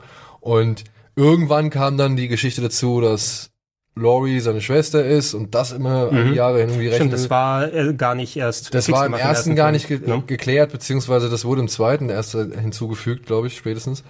Und ja, also du hast einfach nicht viel, womit du Michael definierst so. Und Rob Zombie, dass er dann halt diese Geschichte erzählt, ich fand das eigentlich ganz cool. Also mich hat diese Jugendgeschichte erinnert. Sie war jetzt vielleicht in ihrem, ihrem Also eigentlichen Sinn, Sie war die war, sie, austauschbar. war, sie war aber so ein bisschen, genau, ein bisschen Standard oder Genau. so. Typisch immer ja, der Elternhaus. Trouble, und- Trouble Parenthood so oder beziehungsweise wie, wie, ja asoziale Kindheit und keine Ahnung. Also das ist so dieses White Trash Dilemma und und das haben wir schon ein paar Mal gesehen. Das haben sie mit Leatherface auch versucht und keine Ahnung. Und trotzdem, ich fand es war der Kleine, der, der der Michael spielen musste. Ich finde, der hat das gut gemacht und es war eigentlich auch interessant in Szene gesetzt. Und dann kommt halt der Slasher Part. Der Film ist ja wie gesagt in zwei Hälften geteilt von der erste Rob Zombie. Und dann wird's halt wieder Standard. Und dann hat er dem Ganzen eigentlich, ja, wie du sagst, nicht so viel hinzugefügt, außer dass Michael ja fast noch ein bisschen mehr im Jason Voorhees-Modus ist. Ne? Also er hat eigentlich Michael zu einem Jason gemacht, weil er so bullig und breit ist. Und das wird halt im zweiten nochmal auf die Spitze getrieben, indem er ihn halt wirklich zum absolut, zur absoluten Abrissbirne installiert, die keine Gnade kennt und wirklich alles wie so ein Bulldozer über den Haufen walzt. Und dann aber auch so psychede psychedelische Spielereien irgendwie mit so einem Pferd und was weiß ich und so einer Frau, die dann ständig erscheint und das Ganze unterfüttert. Und das hat alles nicht mehr so viel Sinn gemacht. Aber ich mag die Konsequenz, mit der Zombie an die, an die Sache rangegangen ist. So, ja, weil er sich gesagt hat, okay, was will ich jetzt machen über eine Figur, die ich jetzt einfach nicht mehr erklären kann. Mhm. Ja. Ja. über, über Zombie allgemein seine Art Filme zu machen. Er hat ja auch eine berühmte Serienkiller, Serienkiller-Familie dann auch porträtiert, wenn wir auch nochmal drauf zu sprechen kommen, um auf den ähm, aktuellen Film nochmal einzugehen. Ähm, ich durfte dich ja, glaube ich, vertreten. Wir haben den ja mit der Community gemeinsam geschaut. Ich war äh, auch im Nachge also im Nachhinein dezent verwirrt. Ich fand ihn unterhaltsam. Ne? Aber ich finde, er hat nicht so, also ich hätte nicht erwartet, dass er so ein Mega-Erfolg wird und wirklich ähm, auch so super gut ankommt. Äh, ich wusste, dass er zumindest sehr viel von den Sequels ignoriert und quasi dann jetzt statt 20, 40 Jahre später an, ignoriert auch das Age 20, was dann eben vor 20 Jahren passiert ist, aber dass er nach dem ersten Film und nicht nach dem zweiten ansetzt. Ne? Weil Er setzt nach dem ersten an. nach dem Also- ersten, also wo wir noch nicht wissen, dass Laurie Strode, ähm, also Laurie Strode ist nicht seine Schwester anscheinend auch war im neuen nie Part. seine Schwester gewesen. Und da habe ich im neuen Film zum Beispiel, weil ich fand dieses Role Reversal ganz interessant und wie so ein Charakter nach 40 Jahren, wenn es wieder heißt, oh, Mike Myers ist unterwegs und was bedeutet das für mich, wie die ihr Leben verbracht hat und äh, hier Jamie Lee Curtis auch wieder super, ist immer super, wenn er solche Sachen darstellt, aber was ist da für eine Verbindung konkret zwischen beiden, dass es wieder so viele Zufälle geben muss, dass diese beiden Figuren aneinander geraten? Das ist halt auch etwas, was ich nicht so ganz verstanden habe. Da hätte ich vielleicht dann doch gesagt, ey, probiert's doch nochmal mit der Geschwistergeschichte so. Das hat so ein wenigstens halbwegs eine Motivation. So, so, so, irgendeine so habe ich es verstanden. Ohne jetzt auf Spoiler-Sachen einzugehen, kannst du dir gerne natürlich bei Zeiten nochmal anschauen. Ich fand den eben unterhaltsam, hat viele Sachen nett gemacht, gehört ja auch zu dem ganzen Blumhouse-Gebilde mittlerweile. Ne? So ein bisschen mehr Low-Budget mit eigenen Aber Sachen. 10 Millionen gekostet, über 100 Millionen und noch mehr eingespielt. Also Mhm. ist einer der erfolgreichsten Filme des Jahres gewesen. Eben, und ich, ich bin immer konkret davon ausgegangen, dass er nach dem zweiten Spiel, wo wir zumindest, ich glaube, ab da haben wir ja gewusst, dass es seine Schwester ist oder sein soll und dadurch ein gewisses Band unter Familie irgendwie herrscht, dass die beiden wieder zusammengezogen werden oder dass da irgendwas bei Mike Myers nochmal passiert, dass er nach Laurie Strode sucht. Aber eigentlich ist es mehr eine Ansammlung von Zufällen. Wenn er jetzt nicht unbedingt in den Polizeiwagen geraten wäre oder da die Abbiegung genommen hätte und die Figur umgebracht hätte, wäre er nie mit den Strodes aneinander geraten. So hat sich für mich dann im Nachhinein angefühlt. Naja, er folgt schon, also, also ich, ich finde schon, er verfolgt einen Plan, nur hat sich der Plan mir nicht so ganz erschlossen. Das ist es. Das Ja. ist es. ähm, aber ja, tu nichts zur Sache. Also der Film ist eine schöne Hommage. Ja, ja, also der er. schafft es halt so wirklich vom Look and Feel an das, an die alten Filme anzuknüpfen. Also du könntest sagen, du guckst dir den Film jetzt an und er wirkt, als hätten sie ihn damals 79, 80 oder so gedreht, ja, weil er halt wirklich die Atmosphäre echt ganz schön aufgreift und auch so die Kamerafahrten und Bewegungen. Er gönnt sich halt ein bisschen zu viel Zeit, meiner Ansicht nach. Und ja, baut da noch ein bisschen was ein, was nicht sein müsste, was den Film auch so ein bisschen wirrer macht, als er sein müsste, weil das ist halt das, was das Carpenter-Original ja auszeichnet, dass der halt so klar und präzise war. Aber, jo, Leute fanden es gut. also, werd mir- und das, das meine ich ich halt, ne? Drauf, ja. Das meine ich halt, dass halt mit einem gewissen Abstand, mit einer gewissen Zeit und dann halt auch mit der gewissen Mhm. Mundpropaganda, die da rumkommt, ja, dann haben die Leute, glaube ich, wieder Lust auf sowas, ja. Also, ich denk mal, wenn man sich geschickt anstellt, kann man immer mal wieder eine Serie Mhm. wiederbeleben und einen Hit landen, ohne, ja, sich allzu sehr verbiegen zu müssen. Ja. Ja, aber ich denke, muss, ich muss sofort an, an Freitag der 13. denken, Ja. an das Remake, was halt einfach so für mich so ein Musterbeispiel dafür ist, wie man es halt irgendwie nicht machen sollte. Man kann ja gar nicht mal sagen, dass der Film irgendwie unglaublich schlecht ist. Der ist einfach nur, er hat eine Vorlage, die, die nicht durch große Story glänzt. Die glänzt durch einen Twist und durch Spezialeffekte, die in ihrer Zeit mal bahnbrechend und schockierend waren, aber das war's dann auch. So, das gleiche in Grün. Er, ich weiß gar nicht, der hat den Twist, glaube ich, auch wieder. Das, also ich rede von dem Remake von Markus Nispel Ja, irgendwie es in ist, den es ist, 2000 es ist ein Nispel-Film. ja, ein Nispel-Film. Und der hat halt, der war halt genau das. Der war nicht, der war nicht besonders spannend, der war nicht besonders brutal, der hatte keinen Story-Twist, das war einfach nur so. Der war nur dunkel. Ja, man hat gehofft, nach Texas Chainsaw Massacre holen wir jetzt irgendwie das nächste Franchise aus der Mottenkiste und können wieder bei Null starten. Hätte man vielleicht auch cool hinkriegen können, aber ich glaube, gerade Jason Voorhees, muss man einfach fairerweise sagen, der bietet halt nicht viele Möglichkeiten. Der ist einfach nur ein fieser Sack, der mit seiner Hockeymaske möglichst viele Leute möglichst Ja. spektakulär umbringt. Und das, das war's dann auch. Es passt auch ganz gut, dass wir dann mal wechseln zu Ja, ja. Jason äh, rüber von Michael Myers. Ähm, das Remake, was du erwähnt hast, ist mittlerweile auch zehn Jahre her und äh, das war so, was mir ein bisschen im Hinterkopf geschwebt hat, als ich den den aktuellen Halloween geschaut habe.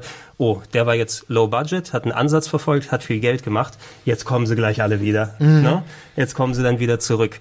Ähm, Jason Voorhees, das war ja auch nochmal dann, ähm, ich glaube im, im Nerdquiz war ja auch eine der Fragen, wer war der filmische Serienkiller mit den meisten Kills, der dabei gewesen ist. Das, da kann ich mir noch gut dran erinnern, weil die Recherche dahin, da habe ich händisch dann die Ki- Kills abgezählt, weil man da genau natürlich schauen müsste, welche Kills hat in dieser lang anhaltenden Serie überhaupt äh, Jason selbst begangen oder nicht begangen, weil der erste Film hat natürlich viele Sachen aufgenommen, die Halloween gemacht hat, aber den Splatter und ähm, ja die die jungen Personen, die alle umgebracht werden und alle bestraft werden, weil sie alle Spaß und Sex haben wollen, in den Vordergrund gepackt. Aber es war ja nicht Jason Voorhees der Charakter selbst der unterwegs gewesen, sondern es war die Mama.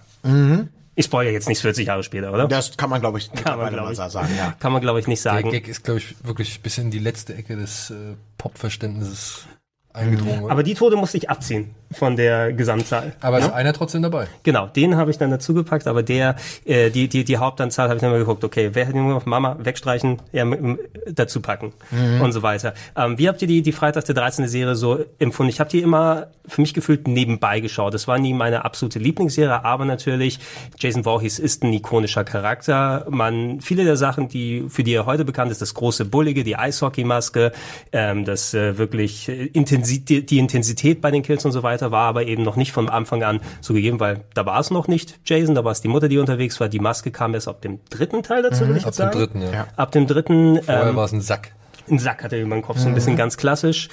Ähm, und äh, ja, äh, aber dafür waren die Kills eben ganz schön gewesen. Da, der, der Kevin Bacon, hier, Pfeil durch, hinten durch. Ja. Ne? Kehle hier.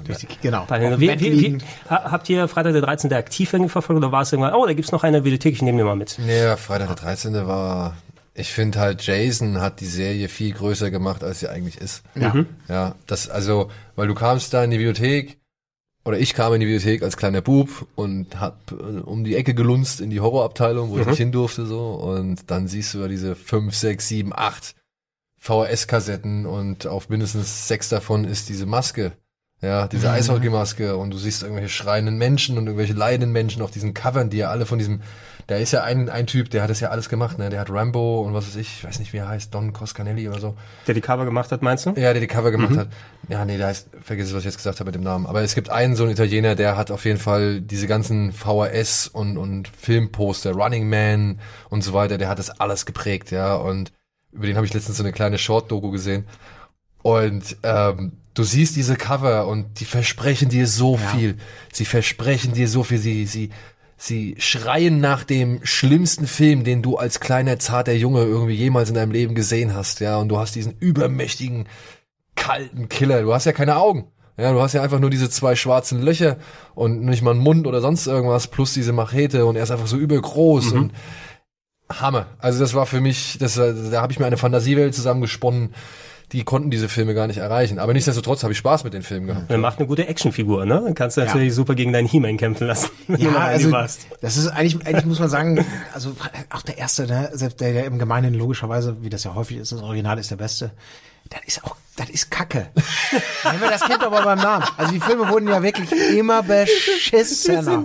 Die sind Also, an sich nicht gut. Die Ja. sind wirklich einfach, ich meine, guck, Jason, äh, Jason Takes Manhattan, oder das war der achte, glaube ich, so etwas, so einen grauenhaften Mumpitz. Also, die hatten natürlich auch nicht viel Substanz, sondern hatten eben nur die Kills. Und das ist, jetzt kommt das nächste Schlimme.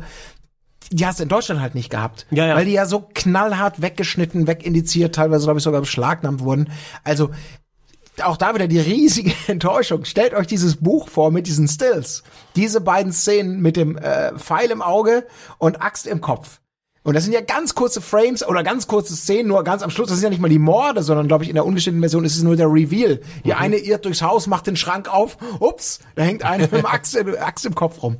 Also äh, das sieht man ja alles gar nicht so intensiv. Aber in meinem Kopf habe ich mir das ja immer alles so zusammengesponnen. Aber Jason war halt immer eine coole Sau irgendwie. Ja. Obwohl er nichts, er sagt nichts, er macht nichts, aber irgendwie diese Hockeymaske. Er hatte, er hatte ein bisschen mehr Personality als Bizarrerweise, als, als ne? Michael. Ja. ja, weil ich weiß nicht, ich weiß auch nicht so wirklich, woran es liegt, aber es liegt schon so manchmal ein bisschen an dieser Gleichgültigkeit, die diese Maske ausstrahlt. Ja, weil, weil das, das die William Shatner Fratze, die hat ja halt schon irgendwie so ein bisschen einfach Bisschen Charakter. ja, die hatten so ein bisschen Charakter, Charakter so, aber irgendwie macht halt keiner der Michael-Darsteller hat jemals großartig was das gemacht. Kane Hodder zum Beispiel, der halt sehr oft ähm, Jason gespielt hat, der hat dem immer so gewisse Körperbewegungen und so eine Art und Weise und so eine, so eine Gestik irgendwie gegeben, Gut, die halt doch einfach, einfach mehr ausgesagt hattest, hat. Mike Myers hatte eine, äh, eine Sache, den Kopf vielleicht schräg. Das hatte Ja. Mike Myers, ne? Ab und zu mal den Kopf schräg gemacht und Ja. geguckt. Das war sein Move. Ähm, Jason hat alles gemacht. Ja, aber Jason, weißt du, wenn irgendeiner auf Jason versucht hat einzuprügeln, ja, und dann guckt er so zur Seite oder ist irgendwie zur Seite, Entschuldigung, jetzt habe ich mich mit dem Kopf vom Mikro weggegangen, aber dann ist er, dann ist er so halb nach hinten gebeugt und dann kommt er wieder so ganz langsam hoch und guckt ihn halt einfach an, packt zu und macht halt irgendeinen geilen Move, ja, und, und bricht ihm halt mal eben so in zwei Hälften oder sowas, ja, oder zerreißt ihn einfach in der Mitte. Oder, oder, weiß ich nicht, allein ein Film, den ich auch liebe, obwohl er der totale Schwachsinn ist hier, Jason X, ja, im Weltall. Wenn er der Frau, der der ersten Wissenschaftlerin da, wenn er das Gesicht einfriert mit diesem Stickstoff. Ist super. Ist großartig. Das war ja. Es ist doch wirklich gut. Und dann geht halt, also er geht halt bewusst hin, friert ihr die Fresse ein und zerkloppt, zerbröselt sie dann auf diese Anrichte so, ja.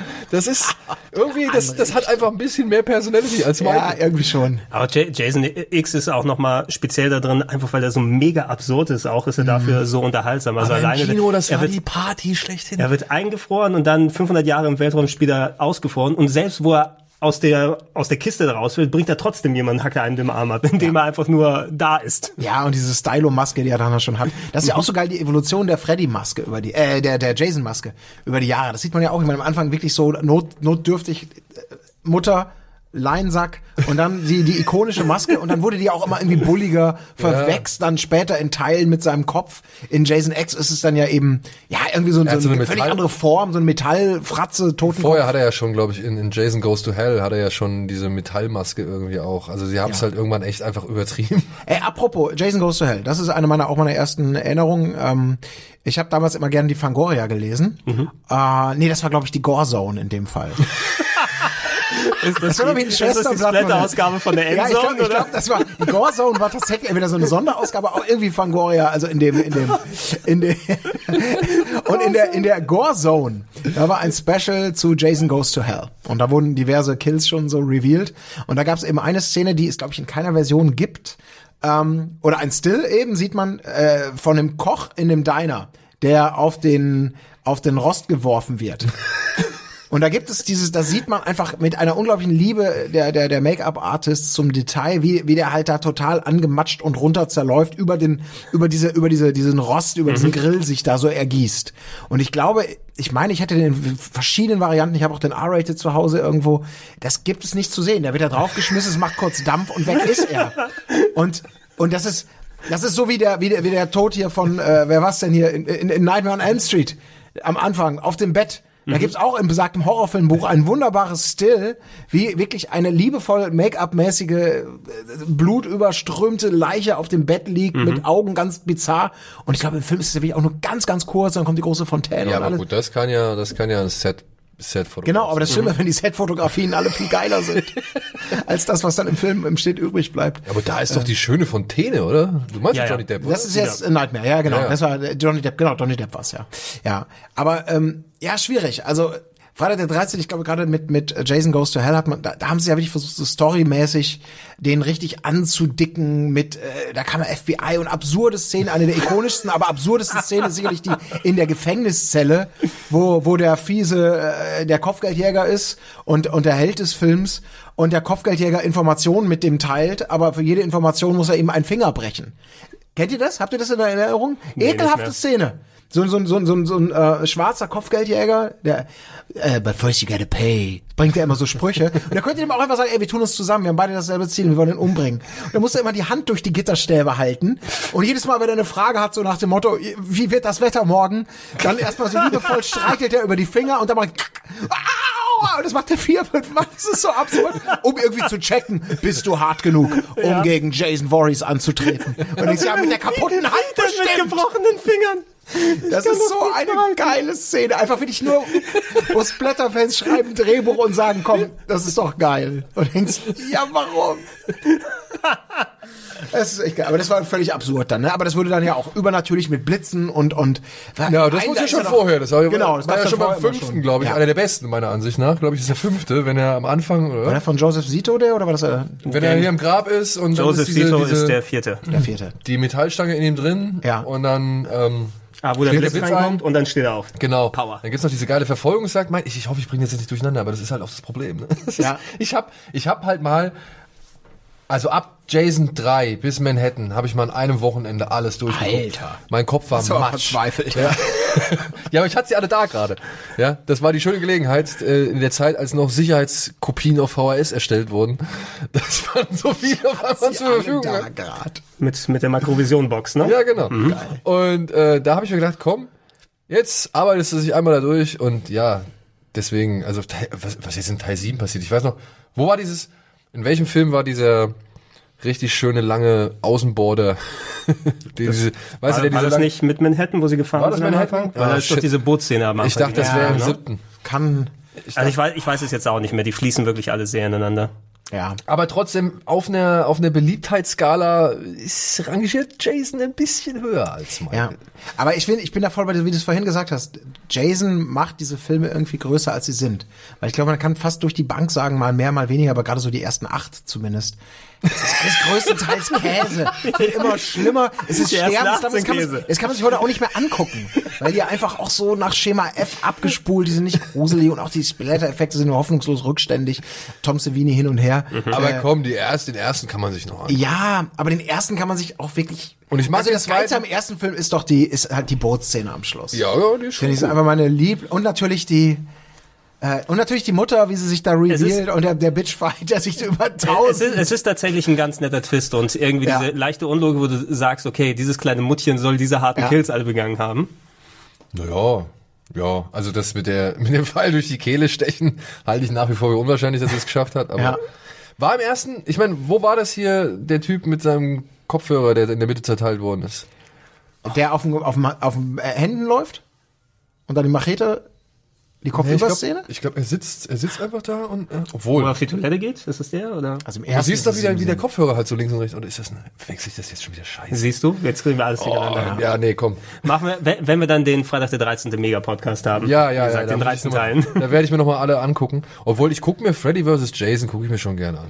Der war auch sehr muss ich auch sagen, der ja, war- den konnte man aber ich, wir waren mit so pro Freddy irgendwie. So war- Weil ich persönlich auch tatsächlich Jason cooler fand immer als Freddy. Also Wieso? War, er war auf jeden Fall, er war auf jeden Fall besser als erwartet. Das, das würde ich ehrlich gesagt nicht so sehen, weil die haben ja versucht, denen möglichst gleiche Anteile zu geben. Ne? Ja, ich also Fre- äh, Jason ist einfach die Kraft-Megamaschine und Freddy ist das übernatürliche, eher mit Schleue Mhm. agierende Monster. Also der war doch am Ende auf jeden Fall pro Jason.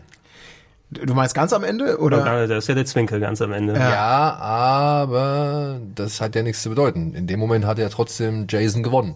Ich, ich glaube, ich meine auch eher damit, dass die dass das äh, Freddy als die coolere Sau dargestellt wird. Ja, ja. Wahrscheinlich ist das das Problem, was Gut, ich er kann sprechen. Ja, Jason hat ja nicht so große Repertoire, habt ihr natürlich Aber sind cool, nicht die cooleren Leute, die nicht sprechen können. Ne? Ja, du musst einfach ja, nur cool ja. gucken. Aber da fand ich zum Beispiel, was du vorhin noch gesagt hast, ne, dass die, dass die, das Outfit oder das, das Aussehen immer verändert worden ist, ne, da haben sie schon Liebe zum Detail bewiesen, weil irgendwie wird Jason ja immer schwärzer hinter der Maske. Also das Fleisch wird ja einfach komplett dunkel irgendwie. Also der sieht ja jetzt mittlerweile jetzt, der, also Freddy hat ja so gesehen hier den Mountain aus Game of Thrones schon vorweggenommen, so äh, Freddy, Jason.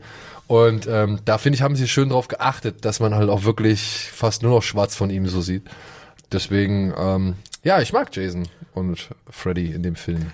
Ja, also der, der war auf jeden Fall wesentlich ähm, unterhaltsamer, als ich erwartet habe. Ich habe so ein bisschen so ein bisschen Standardwerk äh, erwartet, das dabei rumkommt. Aber es gab tatsächlich eben auch wirklich eine Konfrontation zwischen den beiden. So äh, Geschichte wie immer Kokolores, ne? aber dieses konsequente darauf hinarbeiten und dann hat der Endkampf auch delivered, fand ich. Der Endkampf hat delivered, vorher die Kills haben delivered, also Schlafsack hier. Ah nee, nicht Schlafsack, das war in zusammengeklappt beim Zelten, Genau. irgendwie sowas, ne? Und und was war noch? Ja, Kelly Rowland habe ich ja schon gesagt, im Feld, wo er, ich meine, das ist allein schon geil, wenn er halt mit einer Machete da auf diese Party kommt Ja, ja. und und dann in dem Feld da die ganzen Leute abschlagt. Krasses Outfit. Da sind, da sind ja auch noch genug Sachen dabei. Ich muss aber sagen, in der Logik beider Universen fand ich das schon ganz schön implementiert, würde ich jetzt mal sagen. Ja. Und ich hätte gerne, das ist ja das, was äh, eigentlich der Plan war, ich hätte gerne mal die Fortsetzung davon Ja. gesehen. Ja. Also ich hätte gerne gesehen, wie es eigentlich angedacht war, wenn noch ein Ash dazu kommt, Oh, das wäre toll was gewesen. dann passiert. So, ja. das wäre toll das gewesen. offen gewesen. Aber das hätte mit der absurdeste und wirklich auch Ja. blutigste Film aller Zeiten, also so nicht ernsthaft blutig, sondern einfach so Das spaßblutig. ist ja die, die Splatter-Comedy aus den Ja, Dad-Filmen. also der hätte, er hätte wirklich einfach Braindead vom Thron stoßen müssen, was den Saftgehalt angeht. So, ja. Ach, das war, ja, das klingt schon interessant. Das wäre schön. Ja, das wäre schön gewesen, ja. Ash wäre wär übrigens auch irgendwas, was wir irgendwann mal später mal gerne in Ruhe angehen können. Da kommen wir zu, äh, demnächst, wo wir das gerade aufzeichnen, auch alles nochmal als 4K-Restauration raus, was ich ganz interessant finde. Mal sehen, ob du da noch überhaupt was rausholen kannst Ja. aus dem Material. Ja, du kannst halt den Schlauch noch präsenter zeigen. Ne? Aber sag mal, als du das erste Mal den Tanz der Teufel gesehen hast, war da die Ernüchterung auch groß oder war da noch so, oh, das ist dieser krasse Film?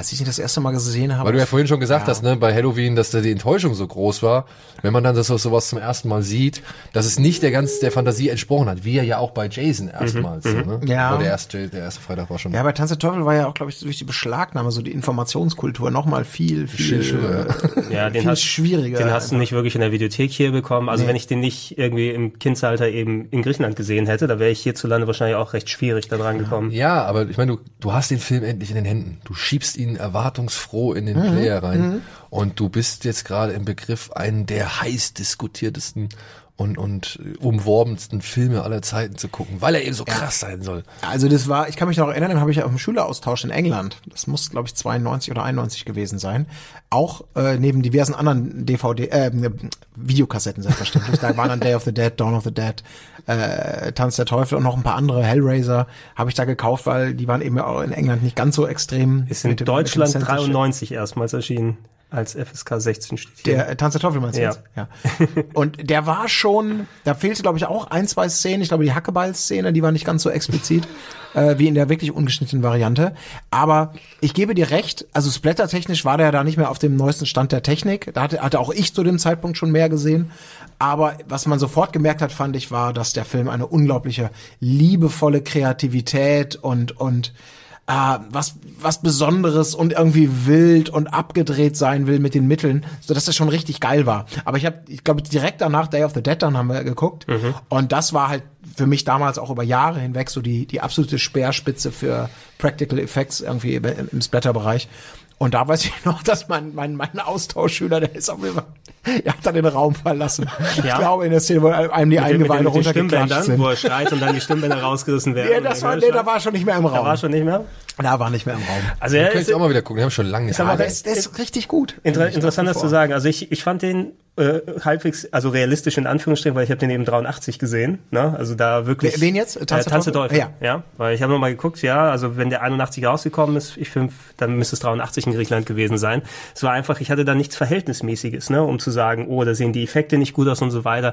ich habe nur bewegende Bäume gesehen und wie einer Frau den, der Kopf wegfliegt und alle nacheinander auseinandergerissen werden. Und vor allem, ähm, was mich auch lange begleitet hat, war das, ähm, das eben negative Ende. Das hast du ja auch wirklich nie wirklich so gehabt, dass da die Leute wirklich am Ende alle auch, ne, dass du nicht mit einer positiven Note irgendwie rausgehst oder den Überlebenden klassisch hast.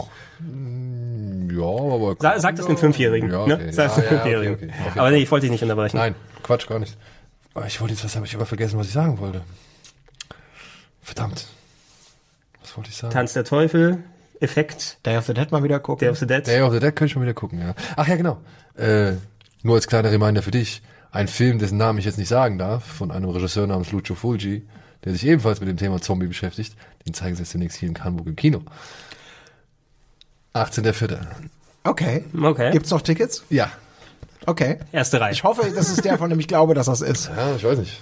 Also Luigi Fulgier ist, hat ja auch nicht unbedingt Ich habe nur gehört, aber ich habe auch Stuff nur gemacht. gehört. Es äh, kommt in diesem Film ein Hai vor, der mit einem Ah, okay. der Hai. Ja gut, Soundtrack-technisch auf jeden Fall auch Alles klar. vom Feinsten. Also. Ja, weil, weil, weil Herr Fritzi ist in Hamburg. Der gibt ein Konzert. Ja, der Fabio. Ne? Sehr, sehr gut. Schön, schön. Das klingt interessant. Ja, notiert das auch gerne für euch, falls ihr dann zugegen sein solltet, 18.04. Ja. Wird nicht unterwegs sein. Ähm, wir haben natürlich von Kollege Freddy gesprochen, im Kontext hier auch, ich muss sagen, von den ganzen klassischen filmischen Serienkillern, das war der, der mich am meisten begleitet hat. Ich liebe den ersten Nightmare on Elm Street. Ich habe den X-Fach damals gesehen, natürlich in der Cut-Fassung damals irgendwann, wenn man dann später an DVD und VHS und die anderen Uncut-Sachen gekommen ist, dann natürlich umso mehr. Aber ich fand ihn einfach sehr erfindungsreich und selbst im ersten Film, wo es noch nicht diese Spruch- und Gag-Maschine ist, zu der später mutiert ist, das natürlich so seinen ganz eigenen Charme hatte. Aber ich finde, das ist einfach ein toller Film mit einer super Grundidee gewesen damals. Ja. Ich glaube, das ist auch, muss man auch im historischen Vergleich dann ganz klar sagen, wenn du diese drei nebeneinander stellst, Halloween, Nightmare und Freitag der 13., auch da ist Freitag der 13. einfach ganz klar der schlechteste Film, finde ich. Also der, der ist einfach, ja, ist halt einfach, er setzt viel mehr monothematisch auf das Gewaltthema, über das wir gesprochen haben.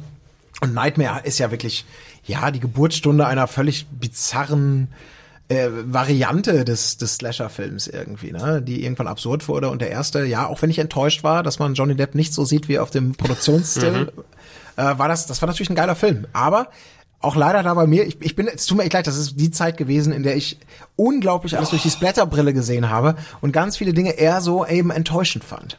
Außer den ersten Texas Chainsaw Massacre, aber dazu kommen wir vielleicht später nochmal. Ja, Nightmare auf jeden Fall natürlich. Echt? Den fand deutlich ich ja enttäuschend. Bitte was? Den ersten Texas Chainsaw fand ich ja Ja, enttäuschend. der ist, der ist ja weniger splatterig, als man denkt im Nachhinein, aber dafür hat er eben eine ganz fiese Stimmung. Ja. Ne? Ja, Und deswegen meine ich, das war, weil es war so die Ausnahme, dass ich dachte, okay, da passiert ja gar nicht viel, aber der ist so, so abgedreht und so geil und so intensiv und finde ich auch bis heute noch. Also ist wirklich. Ja, da hatte ich, da hatte ich, äh, so ein, da hatte ich so ein bisschen, ich glaube, das Pech einfach der, der späten Geburt, weiß ich nicht. Ähm, weil ich glaube, der erste Freddy, den ich gesehen habe, das war tatsächlich der dritte. Das war der, wo die Kids im Sanatorium sind. Genau, oder? wo die, ja. wo die Kids da in dieser Einrichtung sind. Und da war Freddy ja schon so ein bisschen die, die Spruchmaschine. Aber meiner Ansicht nach schafft's der dritte, diesen Comedy-Aspekt am besten mit diesem Horror-Aspekt zu vereinen, so dass du halt schon irgendwie dieses absurde und unvorhersehbare, was Träume auszeichnet, immer noch in diesem Film wiederfindest und halt ähm, nie ganz sicher bist, was du gerade eben siehst, weil du nie ganz sicher sein kannst, aus welcher Gelegenheit jetzt gerade Freddy sich wieder herausschält. Und gleichzeitig aber auch so ein bisschen den, den, ja, den Superhelden Dream Warrior Freddy irgendwie, also diesen, diesen Superbösewicht äh, der Träume, so ein bisschen noch weiter formt und, und festigt und vor allem halt auch wieder ein bisschen zurückgeht, weil man muss dazu ja sagen, dass der zweite Teil ja so ein bisschen die Formel erweitert hat, was die Leute nicht so cool fanden, obwohl ich den zweiten auch nach wie vor eigentlich mag, aber jetzt wahrscheinlich aus anderen Gründen als dafür, dass man halt die Figur Freddy nicht mehr so definiert hat, wie man es im ersten Teil gemacht hat. Ähm, und dann habt ihr, habt ihr den ersten, danach den ersten Teil gesehen. So dementsprechend fand ich das schon cool, dass Freddy da zu dem Zeitpunkt noch so böse und, und, und so nicht ganz so, ja, lässig und one-linerig irgendwie war. Er ist auf jeden Fall im, im ersten ist er noch eine ziemlich andere Präsenz, ne? Ja. Also er ist schon, man merkt schon, er ist schon charismatischer, aber er ist eben, wie du schon auch gesagt hast, wie er gesagt hat, nicht die One-Line-Maschine. Obwohl ich halt finde, dass Wes Craven echt einen ganz, ganz mutigen Move macht im ersten Film. Weil ich glaube, das erste Mal, wenn wir Freddy richtig sehen, da sehen wir ihn doch, wie er so durch diese Gasse geht und die Arme komplett weit, also so richtig drei, vier Meter lang sind oder beziehungsweise also mehrere Meter lang seine beiden Arme sieht. Und es sieht schon ein bisschen albern aus, möchte ich jetzt behaupten. Oder? Ich meine, Ja, gut, den, den Gedanken hatte ich nicht. Wenn ich an Albern denke, ist es eine Szene, über die ich immer stolper, wo ich immer ein bisschen lachen muss, da ist dann die Zunge aus dem Telefon. ja, die ist aber in, in, in Dings, oder? Die ist im ersten. Ist die auch Ja? im ersten? Also wenn ich, wenn ich mir jetzt nicht komplett falsch liege, dann ist sie im ersten, aber ich check das im Nachhinein Weil nochmal. ich habe mir nämlich zur, muss ich mal sagen, zur Mit Hedda Vorbereitung, Langenkamp, ne? Also. Also die, die Badewannenszene war auf jeden Fall im ersten. Ne? die war im ersten. Ja. Und halt Johnny Depp hier, der Johnny Depp, der, der hochflötet. Genau, der hochflötet. Und äh, die Mutter, die am Ende zurückgezogen wird. Ja, genau, Ja. genau. Das, das Ende, was nochmal geändert wurde, was Genau. ursprünglich auch mal ein bisschen positiver sein sollte. Aber die Zunge habe ich nämlich, ich habe jetzt zur Vorbereitung auf diesen Podcast, habe ich mir nämlich nochmal den, den Freddy's New Nightmare angesehen. Den, ich mag den sehr gerne, den muss ich siebten. sagen. Weil ich jetzt schon so ein bisschen, also ich hatte mir halt so ein paar Rankings mal durchgeguckt, weil ich wollte mir mal so ein bisschen das Gedächtnis wieder auffrischen, Mhm. was in welchem Freddy-Film passiert ist, so, ja, weil da wurde ja auch die, die, das Mysterium oder die Geschichte von Freddy wurde ja über die Jahre kontinuierlich ausgebaut und immer wieder neu irgendwie visualisiert und verändert dann teilweise auch. Der sechste geht ja vollkommen weg von der alten, von der altbekannten Geschichte, dass er da in diesem Heizungskeller verbrannt worden ist, sondern dann ist er dann in irgendeiner Hütte, wo er verbrannt wird und so. Und der siebte wird ja allgemein echt ziemlich hochgelobt und ich habe mir den jetzt nochmal angeguckt und ich muss echt sagen, ich bin ein bisschen beeindruckt. Ich habe dir das erzählt, als wir, ich habe den ja, ja, Oktober ja dabei Genau, gehabt, genau, genau. ne? Und äh, dann habe ich jetzt noch so viele andere Artikel dazu gelesen und echt jetzt so im Nachhinein, als ich den als er zum ersten Mal gesehen habe, fand ich das so ein bisschen öde. Also das war halt so einfach nicht der Freddy, den ich sehen wollte. So, der hat ja auch die wenigsten Kills und dementsprechend, äh, ja, war ich schon enttäuscht. Jetzt, Gut, um es in den Kontext zu setzen für Leute, die den nicht gesehen haben, natürlich die, die Ursprungsfilm Freddy Krüger als der Kindsmörder, der dann, wie war es, die Eltern haben den verbrannt und jetzt kehrt er zurück, um ähm, deren Kinder in ihren Gesundheit, Entschuldigung. in ihren Träumen dann zu jagen und zu ermorden. Ähm, der, der siebte Teil ist in den 90ern entstanden und war noch vor Scream quasi so eine Art Meta-Horrorfilm, der ein bisschen gespielt hat mit den Ebenen und, und so eine kleine Dekonstruktion des Genres. Ja, es war, gewesen, genau, ne? es war eine Dekonstruktion des Genres. Es war aber auch so ein bisschen Abgesang auf den eigenen Mythos, Mhm. weil Craven ist, spielt halt im Film sich selbst. Robert England auch super. Ja. Also ich, nee, das ist Freddy, das bin ich. Genau, und dann gibt's so ein Gespräch zwischen ihm und Heather Langenkamp, wo er halt sagt, ah ja, manchmal sind es so diese Dämonen, die, die, die äh, aus der, aus der Jugend oder uralte Wesen oder sonst irgendwas, die schafft man nur irgendwie zu bändigen oder zu besiegen, indem man sie in irgendwelche Geschichten einsperrt, indem man sie verarbeitet und diesen Mythos oder diese Geschichte irgendwie am Leben erhält, so dass sie halt nur in diesen Geschichten existieren und nirgendwo sonst. Aber irgendwann ja, wir sind diese Geschichten auserzählt. Irgendwann hört man auf, irgendwann vergisst man die, irgendwann wird auch, und das sagt er halt so wirklich, irgendwann wird zu oft die gleiche Geschichte erzählt, ohne dass es irgendwas äh, ergibt oder irgendwie einen Sinn hat oder sonst irgendwas. Also er bezieht sich wirklich knallhart auf dieses ganze Fortsetzungsbusiness, was ja auch durch, durch Nightmare on Elm Street, sage ich mal, befeuert wurde. Und ähm, das ist eine, wirklich ein großartiger Moment, weil er dann geht er halt nämlich mit Heather Langenkamp zu, in sein Büro und erzählt ihr halt Sachen und dann schwenkt die Kamera runter auf seinen Computer und da steht genau all das, was er ihr erzählt hat, steht in seinem Drehbuch, was er gerade schreiben möchte, um halt Freddy wieder in diese Geschichte zu packen. Und das ist schon echt clever. Und unten, und unten drunter steht noch als letztes Fade to Black und dann gibt's wirklich eine Schwarzblende. Also das ist schon für einen Film, der zu dem Zeitpunkt rausgekommen ist, mit dem, mit der Thematik und mit dieser Metaebene irgendwie spielt, ja, viel zu früh. Hat keine, Also war Ich, ich habe ihn nicht gesehen. ich also habe jetzt krieg ich richtig Bock Es ist, tatsächlich. also der, natürlich muss man es auch ein bisschen im Kontext Ja. sehen. Ich, ich habe den damals im Kino geschaut, so weiß ich nicht, dass ich sehr beeindruckt rausgegangen bin und dann auch viele Sachen nochmal nachgeholt habe, weil ich die auch schon länger nicht mehr geguckt hatte damals. und ich muss mir einmal die Nase putzen. Mach das mal. Es ist das Freddy. Freddy ist daran schuld. Äh, kannst du dir gerne heutzutage angucken. Es gibt ja auch mittlerweile sehr viele Boxsets und alle, ne, du kannst dir so ziemlich alle diese Slasher-Serien dann gemeinsam äh, die dazulegen. Ähm, der funktioniert heute auch noch ganz gut. Man muss aber eben bedenken, dass viel dieser Dekonstruktion schon passiert ist in den folgenden 20 plus Jahren. Ne? Der ist nicht mehr so mega fresh, wie er es damals gewesen ist, aber wenn du heute da noch ihn genießen kannst. Der hat auf jeden Fall noch seine Höhepunkte. Du, also, wie gesagt, ich habe den jetzt zum ersten Mal seit, wann, wann, wann kam der raus? 94. Ja, okay. Ja. Also ich habe den, glaube ich, zum ersten Mal seit damals gesehen. Und damals war ich noch so, ich war enttäuscht. Es war nicht der Freddy, den ich, den ich sehen wollte. Es, gibt auch richtig wenige Kills in dem. Also ich glaube, die wenigsten Kills überhaupt in, in einem Freddy-Teil so. Und es war einfach nicht der Film, den ich da sehen wollte, nachdem ich da schon echt auch die Hoffnung aufgegeben habe, so mit fünf und sechs. Das war alles schon irgendwie Murks. Aber mit sieben, jetzt wurde noch mal so nach der ganzen langen Zeit zu sehen und zu sehen, was der damals schon versucht hat. Ja, also Scream schon echt vorweggenommen, ein bisschen. Das war echt gut. Schreibe ich mir direkt immer auf. die. Ja, du musst, du musst ja wahrscheinlich sagen, 7 also, also Wes, Wes Craven hat bestimmt auch, der war auch damals nicht ein besonders großer Erfolg, der Film. Nee, und Scream Flop, ist, so. Scream ist so ein bisschen ein anderer Ansatz, quasi ähnliche Ideen weiterzuführen. Ne? Ja, und deshalb war denk mal- Scream auch wesentlich erfolgreicher dann, weil der schon mehr den Nerv der Zeit getroffen Mhm. hat, als wie es dann mit äh, New könnt- Nightmare gewesen ist. Ich könnte mir auch vorstellen, dass Kevin Williams den, den Williamson den, den siebten Teil gesehen hat und hat gesagt, ey, Wes, ich habe eine gute Idee. Lass Ja. uns das mal so probieren. Ich glaube, das funktioniert ein bisschen besser. Was ver verglichen mit anderen der Horrorikonen, die wir gesprochen haben, ein bisschen problematisch wird natürlich Freddy. Er hat das sehr tolle Make-up und seinen Handschuh und alles und dabei, aber Robert England ist natürlich eigentlich immer noch, ne? Äh, dann Fre Freddy Krüger, wie er seine Persönlichkeit, dadurch, dass er auch durch die One-Liner und, und eben das Aktive in den Vordergrund gepackt wurde, ist es sehr schwer, ihn einfach oder diese Serie fortzuführen und dann sagst du, okay, du hast den gesichtslosen Mike Myers oder den Jason, da können wir andere Leute drunter packen, wir müssen nur ungefähr den Stil dann hier treffen. Deshalb fand ich auch, dass äh, die, das komische Remake, was wir 2010 bekommen haben, obwohl du mit Jackie Earl He- Healy wirklich einen sehr guten Schauspieler hast, der ja auch ursprünglich mal im ersten Nightmare gecastet werden soll. Ich glaube, die Rolle von Johnny Depp oder sowas hat er vorgesprochen. Und dann äh, hat sein Kumpel Johnny Depp, der mit zum Casting gekommen ist, die Rolle bekommen und durfte da seine Filmkarriere starten. Ähm, das war irgendwie nix, fand ich damals. Ich habe den geschaut und äh, der hat für mich bei weitem nicht so die Stimmung eingefangen. Sie haben auch seine Story ein bisschen abgeändert. Vom Kindsmörder zum Kinderschänder. So Kinderschänder, das war halt schon ein ganz großer Fehler. Weil diese Figur, die, die, vor der hast du keine Angst, vor, mit der hast du keine Sympathie oder beziehungsweise an der hast du keinen Spaß, sondern die findest du halt einfach nur scheiße. So, ja, also warum solltest du dich äh, daran erfreuen, was ein Kinderschänder irgendwie äh, Teenagern antut, beziehungsweise warum sollte es irgendwie eine gewisse Form der Unterhaltsamkeit sein, wenn du äh, einen Kinderschänder bei der Arbeit irgendwie so zusiehst? Ich glaube, die haben genau das versucht ja eben nicht zu tun. Ne? Also äh, genau, in, genau das, was ich so meinte.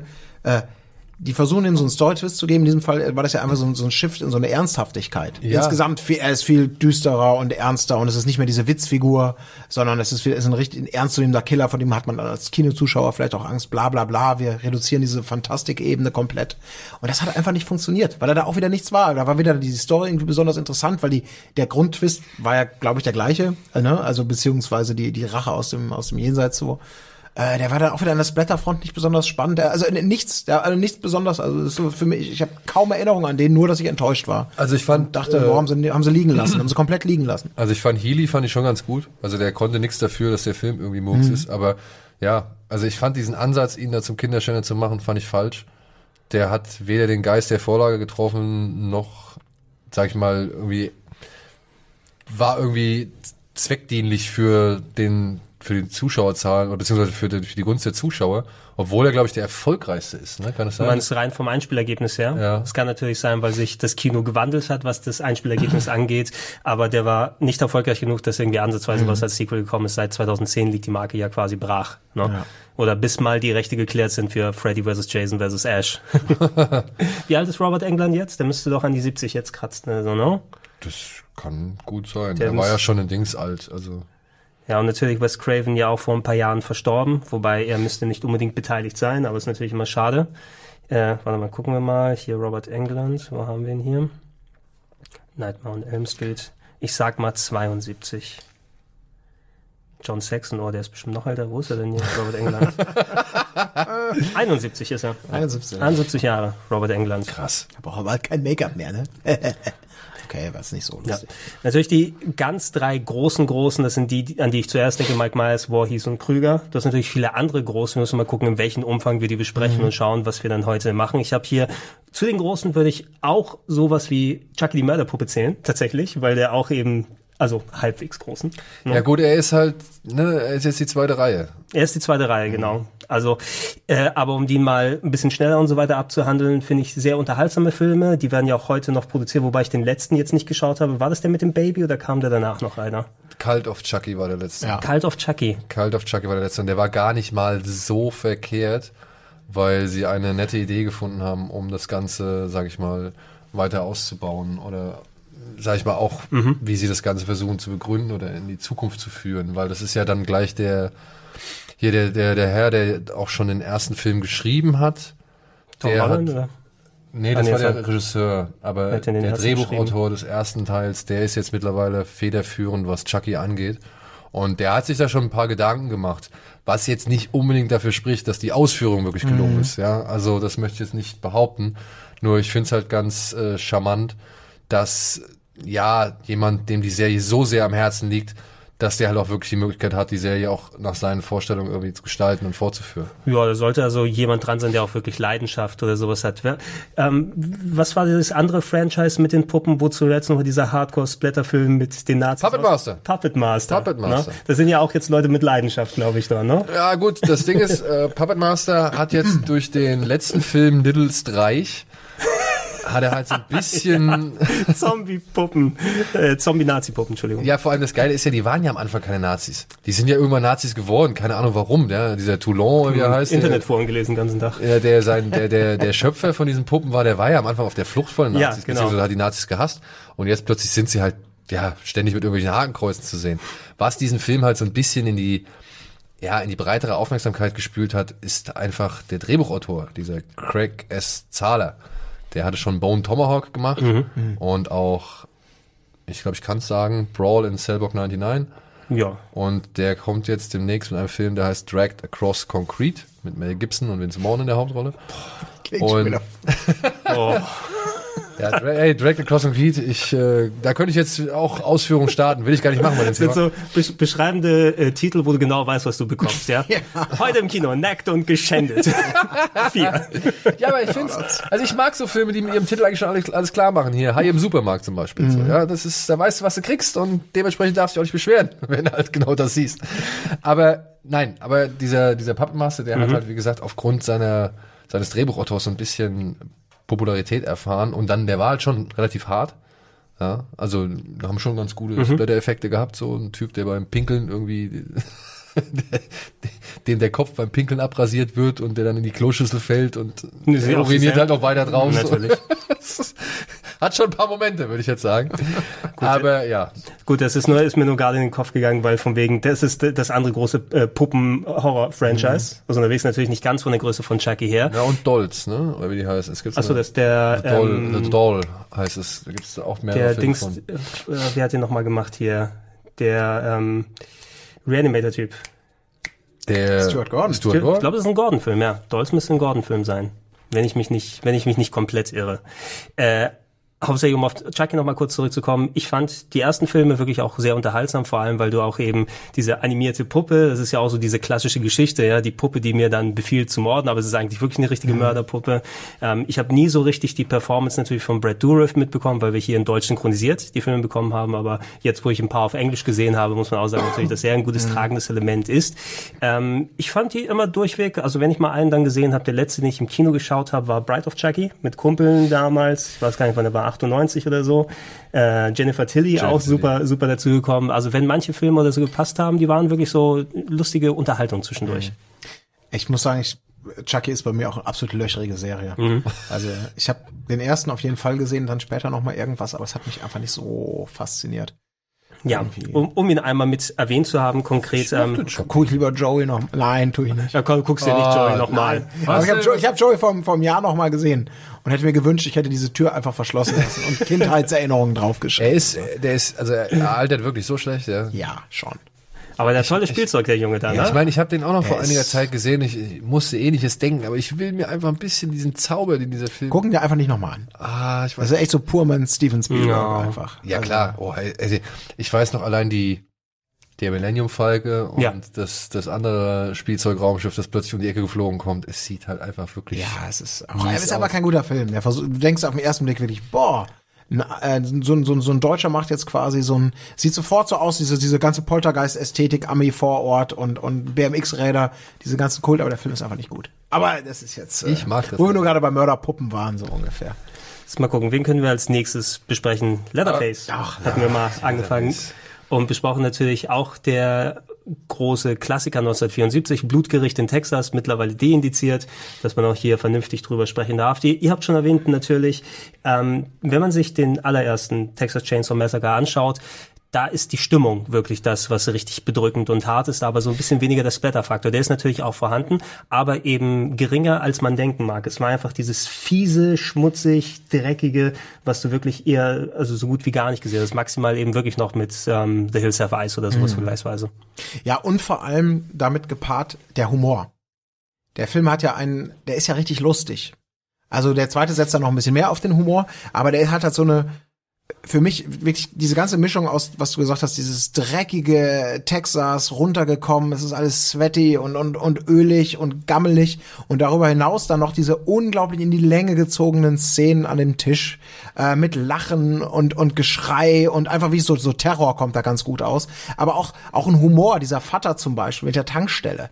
Da gibt's ja so Szenen, wo der, ach, da, äh, wo er, als er sich dann outet als Bösewicht dann letztendlich auch, wo er dann dann äh, sie versucht im Auto zu fesseln und haut die ganze Zeit mit dem Stock auf, auf, auf sie so drauf mit so einer sadistischen Freude, die aber irgendwo zwischen Slapstick und und und Bösartigkeit ist. Und dann vergisst du auch, ich habe das Licht in der Tanke nicht ausgemacht, ich gehe nochmal zurück, mach das Licht in der Tanke aus und fahr dann erst los, wo man sagt, das, das würde man eher im Helge Schneider Film irgendwie erwarten. also ich fand bei dem Film immer total faszinierend, wirklich diese Mixtur aus Komödie, also oder wenn man es Komödie nennen möchte, also aber schon schon Also so bitterböse wegen, man, man lacht trotzdem. Ja, ne? genau. Man lacht trotzdem, man ist irgendwie total abgestoßen, weil das alles so kranke Freaks sind, aber auch coole Freaks irgendwie. Leatherface ist ja sozusagen nur die Quintessenz, die man so nach außen hin wahrnimmt. Das sind ja auch noch andere tolle Figuren. Ja. Besagter Vater zum Beispiel ist für mich einer der großartigsten geilen Bösewichtsschauspieler, weil er eigentlich eigentlich ein, ein glaube ich, bestimmt eher ein Comedian. Ich kenne ihn nicht, habe den nie weiter groß verfolgt, aber großartig. Und was ich bei dem Film immer total gemocht habe, und da sind wir wieder so ein bisschen bei dieser Backstory-Wund oder Erklärung für das Böse, der Film hat, glaube ich, original ein oder zwei Sätze, in denen überhaupt was dazu gesagt wird, warum denn diese Familie da am Arsch der Heide abgehängt von der Zivilisation überhaupt äh, mordet und was tut. Das ist so unfassbar Nebensache. Das hätte man aus meiner Sicht auch komplett rausstreichen können aus dem Drehbuch, weil es einfach sowas ist wie die reine Tour de Force. Du bist mit, du bist an der, zur falschen Zeit am falschen Ort und bist bei der krankhaftesten Freak-Familie gelandet, wo du überhaupt nur landen kannst. Und da gibt's da nicht diese klassischen, okay, der, wer stirbt zuerst? Der Kiffer. Danach sterben die, die, die Sex haben, obwohl sie noch nicht äh, verheiratet sind. Also diese typische Final Girl-Moral, so Freitag der 13. ist ja auch Die, ganz schrecklich haben, konservativer Kackstreifen haben. da. Ja. Ja. Und der ist einfach so, der ist so absolut hast du denn mit Freitag der Nein, so, wenn man sich den nochmal anguckt, der ist einfach nicht gut gealtert. Also er hat ja seinen Charme, ja. Aber, Blue, aber Texas Chainsaw Massacre, der ist so, ich finde nicht so gut gealtert, weil er so unglaublich in verschiedenster Hinsicht so eben so mutig ist. Der ist einfach dreckig, der ist hart, der ist lustig, der ist Aber der speziell. Ist auch älter. ja, natürlich. Aber ich finde, der ist einfach viel, viel besser von der Wirkweise Ja, gealtert, natürlich. als jeder andere Film quasi, den wir bisher hatten. Und das finde ich halt, das macht den absolut außergewöhnlich diesen Film und gerade auch im historischen Kontext und deswegen meinte ich, als ich vorhin sagte, da habe ich es jetzt gar nicht so schlimm gefunden, dass da außer der Rollstuhl äh, Kettensägen Szene quasi der Gewaltlevel bei ja, nicht bei null liegt, aber schon sehr reduziert ist. Ja, Ist halt kein 0,1. Splatterfilm. Äh, das hat mich überhaupt nicht gestört, weil der ganze Rest so laut und und dir die Haare zu Berge stehen lässt. ätzend. Und, ah, Ja, der, Geil. äh, ich liebe diesen Film. Ich liebe ihn wirklich. Und ich liebe auch den Nachfolger. Der ist nicht ganz so gut, aber der ist halt auch drüber. Der ist richtig ah, der ist drüber. mega drüber. Ja. Aber der ist, also ich meine, War auch, war auch ein Canon-Film, ich oder? verstehe, Ja. ja, ich verstehe tatsächlich Kolos, nicht, kolossaler Flop. ich verstehe tatsächlich nicht diesen Humor. Also wirklich. Ja, aber das ist doch, ist doch. Nein, ich meine, pass auf. Shark. Ist, ist, ist, ist alles cool. Ja. Aber ich habe bei dem ersten Mal, als ich Texas Chainsaw Massacre gesehen habe, ich musste nicht einmal lachen. Ja, ich fand den einfach nur unerträglich, schrecklich, grausam, hart. Also von der Atmosphäre her, ja. Also, Ja. also die, meine, meine, meine körperlichen Zustände ja. so, ja. Das, ich, ich, ich war halt ein bisschen angeödet, weil ich halt immer so gedacht habe, was, das ist das Kettensägen-Massaker und hier geht gar nichts mit Kettensägen Mhm. ab, ja. Das Einzige, was er schneidet, ist sich selbst ins Bein. Wie blöd kann man sein? Und ähm, trotzdem, ja, die Atmosphäre, alles cool. Aber ich musste nicht so wirklich lachen. Ja, Lachen, äh, gut, äh, Lachen ist vielleicht auch ein bisschen der falsche Ausdruck. Nein, aber das, das- das hat ja, ja. Das ist einfach nur meine Wahrnehmung. Ja, ich möchte gar Ja. nicht sagen, wie. Also ich finde es interessant einfach, dass du, sag ich mal, an gewissen Stellen wirklich dann amüsiert warst, weil das war ich nicht. Weil für mich war das immer nur alles entsetzlich, scheiße, dreckig, bizarr oder sonst irgendwie sowas. Ja, also ich habe so einen Humorfaktor gar nicht großartig reingelesen, obwohl wenn ich mir jetzt halt das Dinner noch heute angucke, Mhm. ja, ja, wenn sie da versuchen, dem Opa irgendwie die Hände zu dirigieren, wie, so, Mhm. wie so bei der Marionette, was er mit irgendwas macht und versucht, ich glaube, sie drücken ihm noch so einen Hammer in, den, in Ja, die Hand. fällt immer wieder runter. Und er fällt immer wieder runter, so, da lache ich heutzutage auch drüber, beziehungsweise finde ich heute auch, oder das amüsiert mich auch. Aber damals fand ich das alles, hat es bei mir die richtige Wirkung, so von wegen Ja, erschreckend. du hast halt so, so einen leichten Kloß im Hals. Und ich glaube, das ist genauso das Problem dieses Films oder, oder das in der Wahrnehmung, dass der halt einfach dir, der bietet dir halt nicht so eine moralische Auflösung für das Böse irgendwie an. Der ist einfach, das ist, das ist fies, wo ich auch sagen würde, ähm, keine Ahnung, ich, mein, mein, mein Nachwuchs oder so, äh, wenn er dann irgendwann mal kommt, wann zeige ich dem einen Film wie Texas Chainsaw Massacre, wann würde ich den sowas wie Nightmare gucken lassen? Da würde ich schon sagen, Nightmare käme jetzt früher als ein Texas Chainsaw Massacre, weil, weil er eben diese, diese Einordnung von Szenen hat, diese S-Szenen. Natürlich lacht man sich da nicht scheckig, aber das ist halt, weil das so ein absurd terrormäßig ja schon so geschnitten ist, mit dem, die einen lachen, dann immer das Schreien, dann wieder er mit dem Hammer fällt runter und dazwischen you're the cook. Und irgendwie immer, das ist so, das ist halt so äh, Terrorkino, so was ganz Eigenwilliges, nicht für jedermann äh, sicherlich gemacht, aber Aber deswegen würde ich auch, deswegen würde ich auch Leatherface, zumindest halt den ersten Texas Chainsaw Massacre, den würde ich gar nicht mal so sehr in die gleiche Reihe wie jetzt ein Jason, Freddy und Michael zählen, weil das ist halt so genau das, was du halt beschrieben hast. Ne? Es war dieser eine Film, genauso wie Night of the Living Dead. Ja, das war dieser eine Film, der eine Benchmark gesetzt hat, der halt fast ein Genre begründet hat. Ne? Hier Backwoods Slasher beziehungsweise Hillbilly Kannibalenfilm, was weiß ich. Und halt auch Dawn of the Dead, Zombies. Ja, die haben das so, die haben, das war der Stein des Anstoßes. Und dann kamen halt diese anderen Einflüsse, die es dann halt zur Serie, zu, zur Marke, zum, zum Trademark, zur Franchise, zum Universum gemacht haben, so.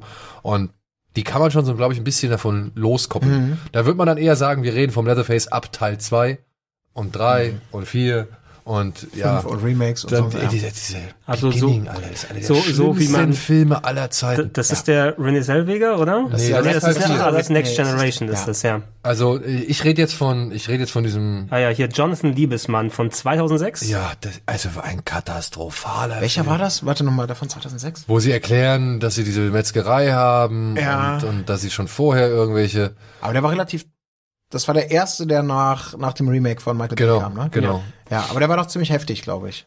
Ja, Also da, an der Splatterfront halt haben sie Ja. da mal wieder ein bisschen geschraubt. Da, ich habe da irgendwann mal den Unrated mir. der, der, selbst das Remake, das was über Bay entstanden ist, das war ja gar nicht so hart. Also, Nö. da gab's diese Szene mit dem Fleischerhaken nochmal, Ja. die haben sie ein bisschen deutlicher gezeigt, aber ansonsten war der halt auch nicht so heftig. Film wieder ein, ein Nispel. Aber ja. aber hier dann alles Beginning und dann 3D und dann gab's ja noch mal ein. Ich verstehe gar nicht, wie in man Leatherface mit der, mit der, mit der Kindheitsgeschichte. Ja. Also, Leatherface von 2017. Ich habe gar nicht mal gewusst, dass dieser Film existiert. ja, der war aber auch schnell, der war schon ganz unterhaltsam gemacht. Also den konnte man sich schon angucken, aber äh, einfach nur, weil er dem noch so eine Fasse. Aber da komme ich wieder zu dem Punkt, braucht's für mich gar nicht, weil ich, ich, ich will gar nicht wissen, warum, ich muss nicht wissen, warum die so sind. Ich will einfach nur diese Freak-Familie haben, die absurde Situationen hat und zwischen Lachen beziehungsweise und es reicht, dass man das als Produkt des amerikanischen Traumes oder der amerikanischen Gesellschaft oder sonst irgendwas sehen kann. Weißt du, was ich meine? Ja, ja. Also dieser, dieser Verfall im Hinterland, so, weißt du, durch, Mhm. keine Ahnung, Gentrifizierung und Abwanderung und irgendwelche großen Handelsketten, die da die kleinen Städte irgendwie in den Bankrott oder Ruin treiben und aus, austrocknen lassen, so.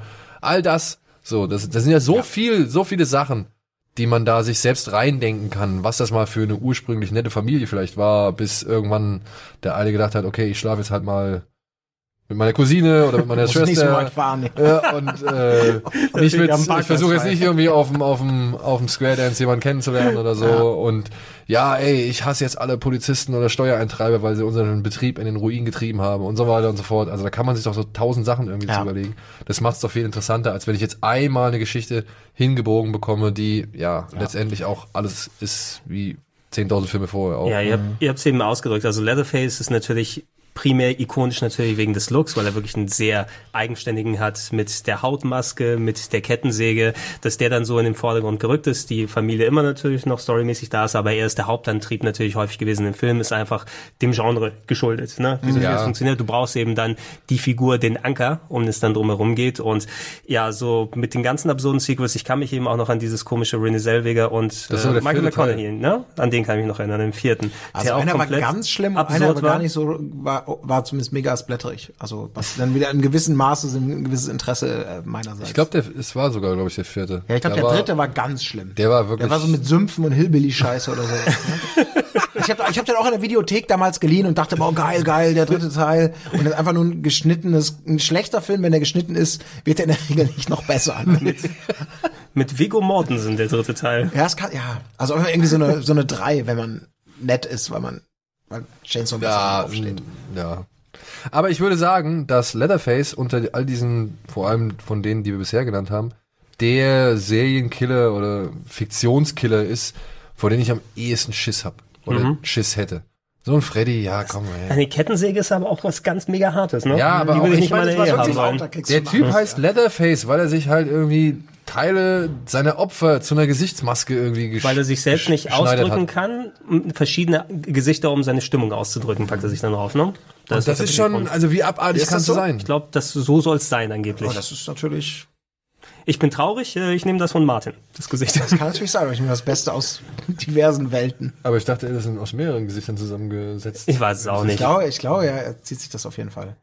Im zweiten wird das das erste Mal richtig explizit gezeigt, wo er seinem Opfer die auch aufstülpt in so absurd langen Szenen. Na, egal. Ähm, Ja, da, Beste da, Szene ist, wenn Dennis Hopper mit zwei Kettensägen bewaffnet in diese Höhle reinkommt und da steht, wie von wegen, ja. ja, Dennis Hopper auch in einer sehr schönen Rolle da Ja. wirklich. Und so. ja, da, da, da hatte ich mir noch mal. Hm? Entschuldigung. Nee, mach. Auf dem Auto am Anfang. Ja. Wo, wo die Kamera erst so Ja. später hinschwenkt, dass dann irgendwie die Arme fehlen und diese Fontänen so plötzlich aus, dem, aus Wir den abgetrennten zwei Stümpfen Kilometer lang mit 30 km/h nebeneinander her. Das ist ja völlig dumm, dumm konstruiert. Aber der Effekt war natürlich geil. Also auch wieder ein Tom Savini, halber Schädel weg Effekt. Äh, Aber er Ah, das war so bescheuert, ey. Sie fahren halt einfach konstant die Ja. gleiche Geschwindigkeit weiter. Dann Wir könnten bremsen oder schneller fahren. Nein, ich fahre die ganze Zeit neben dem Auto mit dem verrückten Kettensägenmörder. Ich habe den Abstand immerhin perfekt gehalten. Ja, ja, das, ist wirklich, das, das ist- nur das- um das zu machen. Ne? Aber es ergibt keinen Sinn, egal. Die Leute werden es lieben, das ist eine coole Szene. Aber die ist dumm, egal. Der Kopf fliegt. Ein, ein kleinen Fact möchte ich noch mal reinschmeißen, das hat jetzt äh, Toby Hooper dann noch mal erzählt. Eine der Inspirationen für den Charakter von Leather, Leatherface äh, soll ein Gespräch mit einem Doktor gewesen sein, das er vor langer Zeit gehabt hat. Ähm, der Doktor hat ihm erzählt, als Student, als er damals gelernt hat, sein Handwerk, ähm, durften die in die Leichenhalle rein und entsprechend da ihre äh, Übungen machen. Und der hat anscheinend äh, für eine Halloween-Maske sich Menschenhaut genommen und daraus Halloween-Masken gemacht, um die anderen Leute zu erschrecken. Das hat er im, im Gefängnis dieses Interview Ja, geführt? anscheinend nicht im Gefängnis. Der hat's Ei. ihm einfach so erzählt. Alter. Ich habe auch gedacht, okay, Ja, ist das eine Medizinstudenten, Anek- ne? ist, ist das ja genau, ist das auch eine Anekdote, die man überhaupt erzählen sollte, irgendwie, wenn das überhaupt ansatzweise der Wahrheit Ei, entspricht? ei, ei. Aber gut, irgendwo haben die Sachen natürlich alle ihre Wurzeln da drin. Ähm, gehen wir zu ein bisschen menschlicheren Charakteren, die natürlich auch da im Serienkiller vom klassischen Sinne aus, ja, weil das muss ja auch irgendwie von der Realität inspiriert sein. Der Norman Bates, Psycho, haben wir natürlich dann gesprochen, auch zuletzt ganz viele äh, Reportagen nochmal darüber gewesen. 1960 natürlich mit äh, Alfred Hitchcock, der hat auch vieles bestimmt, was viele Filme von ihm nachher aufgenommen haben. Und Anthony Perkins auch sehr super dargestellt, mit schönen Twists im Film auch äh, schön aufgebaut. Ist, finde ich, auch heutzutage, also man kann sich sowieso Hitchcock-Filme immer noch sehr gut angucken, aber auch einer, der gut funktioniert. Ja, also es funktioniert nicht mehr alles gleich. Ich glaube, wir hatten, glaube ich, mal eine sehr hitzige Diskussion. Ich weiß nicht, ob bei Kino Plus das war. Vor Jahren über die legendäre Duschmordszene.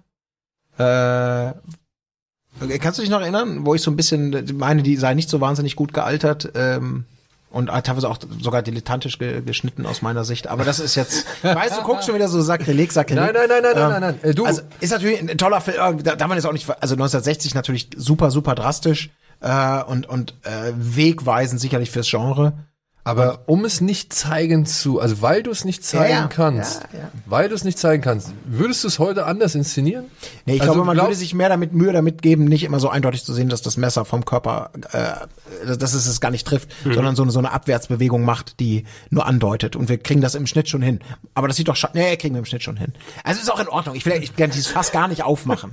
Ey, ich sage nur, ich meine, die waren ja damals ganz anderen Bedingungen ausgesetzt als heutzutage.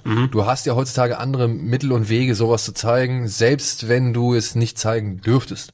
So, ja. Also du hast ja einfach ganz andere Sachen. Also ich glaube, allein durch die Geräuschkulisse kannst du heutzutage noch viel mehr erreichen und du kannst noch viel mehr vermitteln, als es damals irgendwie möglich war. Das durften die alles nicht.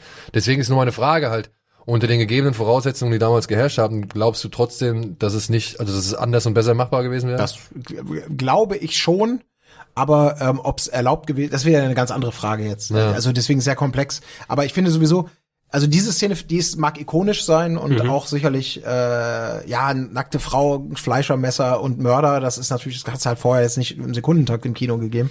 Aber ich habe sowieso, ich habe drei Szenen, die ich viel, viel ikonischer finde in dem Film. Also die, die auch immer noch, finde ich, ihre Wirkung haben. Cobb kommt die, die Treppe hoch. Äh, und und Mit der aus, dieser, Kamera, aus, die dieser, aus, ne? aus dieser aus dieser Top-Down-Perspektive oder so ein bisschen plötzlich rein. Szene, der große Reveal natürlich, dieser Doppelschocker, dreh die Figur um und oh Gott, da ist ja Frau Mumie.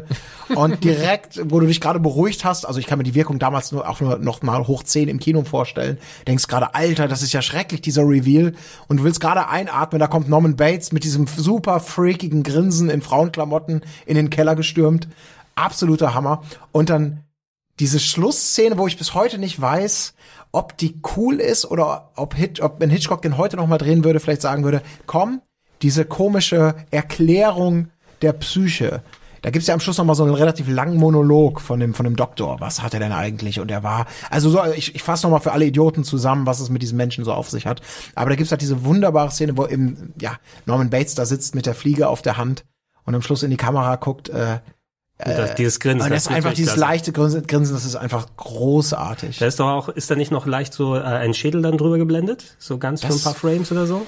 Das weiß ich, Ich glaube, ich glaub, da war noch mal irgendwie was, sein, wo ja. sie, aber das ist wirklich auch eine sehr Aber das fände ich ikonisches auch Bild. ein bisschen zu plakativ.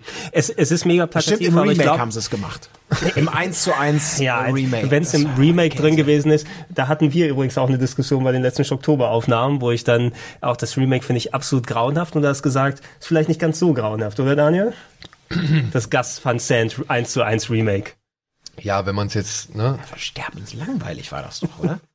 Also was das gleiche in Bunt war. es war das gleiche. Nee, es war jetzt gleich in Schwarz-Weiß. Ach, ja, war das echt? Ja. siehst du. Okay, verwechsel ich es mit War, Nightmare. war, war doch in Schwarz-Weiß, äh, oder? nee, nee. War der Night bunt? Der war bunt, ja. Ja, ja, wirklich? Also Der mal war bunt. gucken.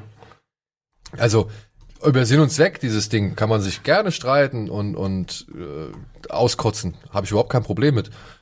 Ich sag halt nur, dadurch, dass der Film halt wirklich eins zu eins ist, ist er nicht der wirklich bunt. schlecht. Ja. Ja, Das aber, aber, aber warum? Das Gesicht von Vince Vaughn, ey. aber man hat doch, ich, ich, Ey, die Intention, wirklich, Ja. greif die Intention an. Das ist ja äh, alles cool. Und du kannst auch sagen, dass aufgrund der Farbgebung, ja, dieser Film an Wirkung verliert. Auch fein bei, also fein für mich so. Aber ja, man kann es auch Vince Vaughn, gibt sich, machen, ja. Vince Vaughn gibt sich Mühe, Ja. ja, und Das so ist die gesehen, Karriere von Vince Vaughn, oder? Vince Vaughn gibt sich Mühe. ja, aber immerhin. Er ist jetzt bei Ja, ich Dragged weiß. Across Concrete dabei. Ja, Ähm, Cellblock. oder 99. Cellblock in, in, in, in. Brawl in Cellblock 99. Nein, aber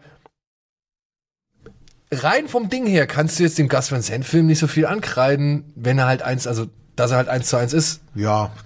Aber wenn mich jemand fragt, hey, wen soll ich denn gucken? Den neuen, der ist doch bestimmt viel besser. Da spielt doch der Typ mit der bei Dragged Across Concrete mit.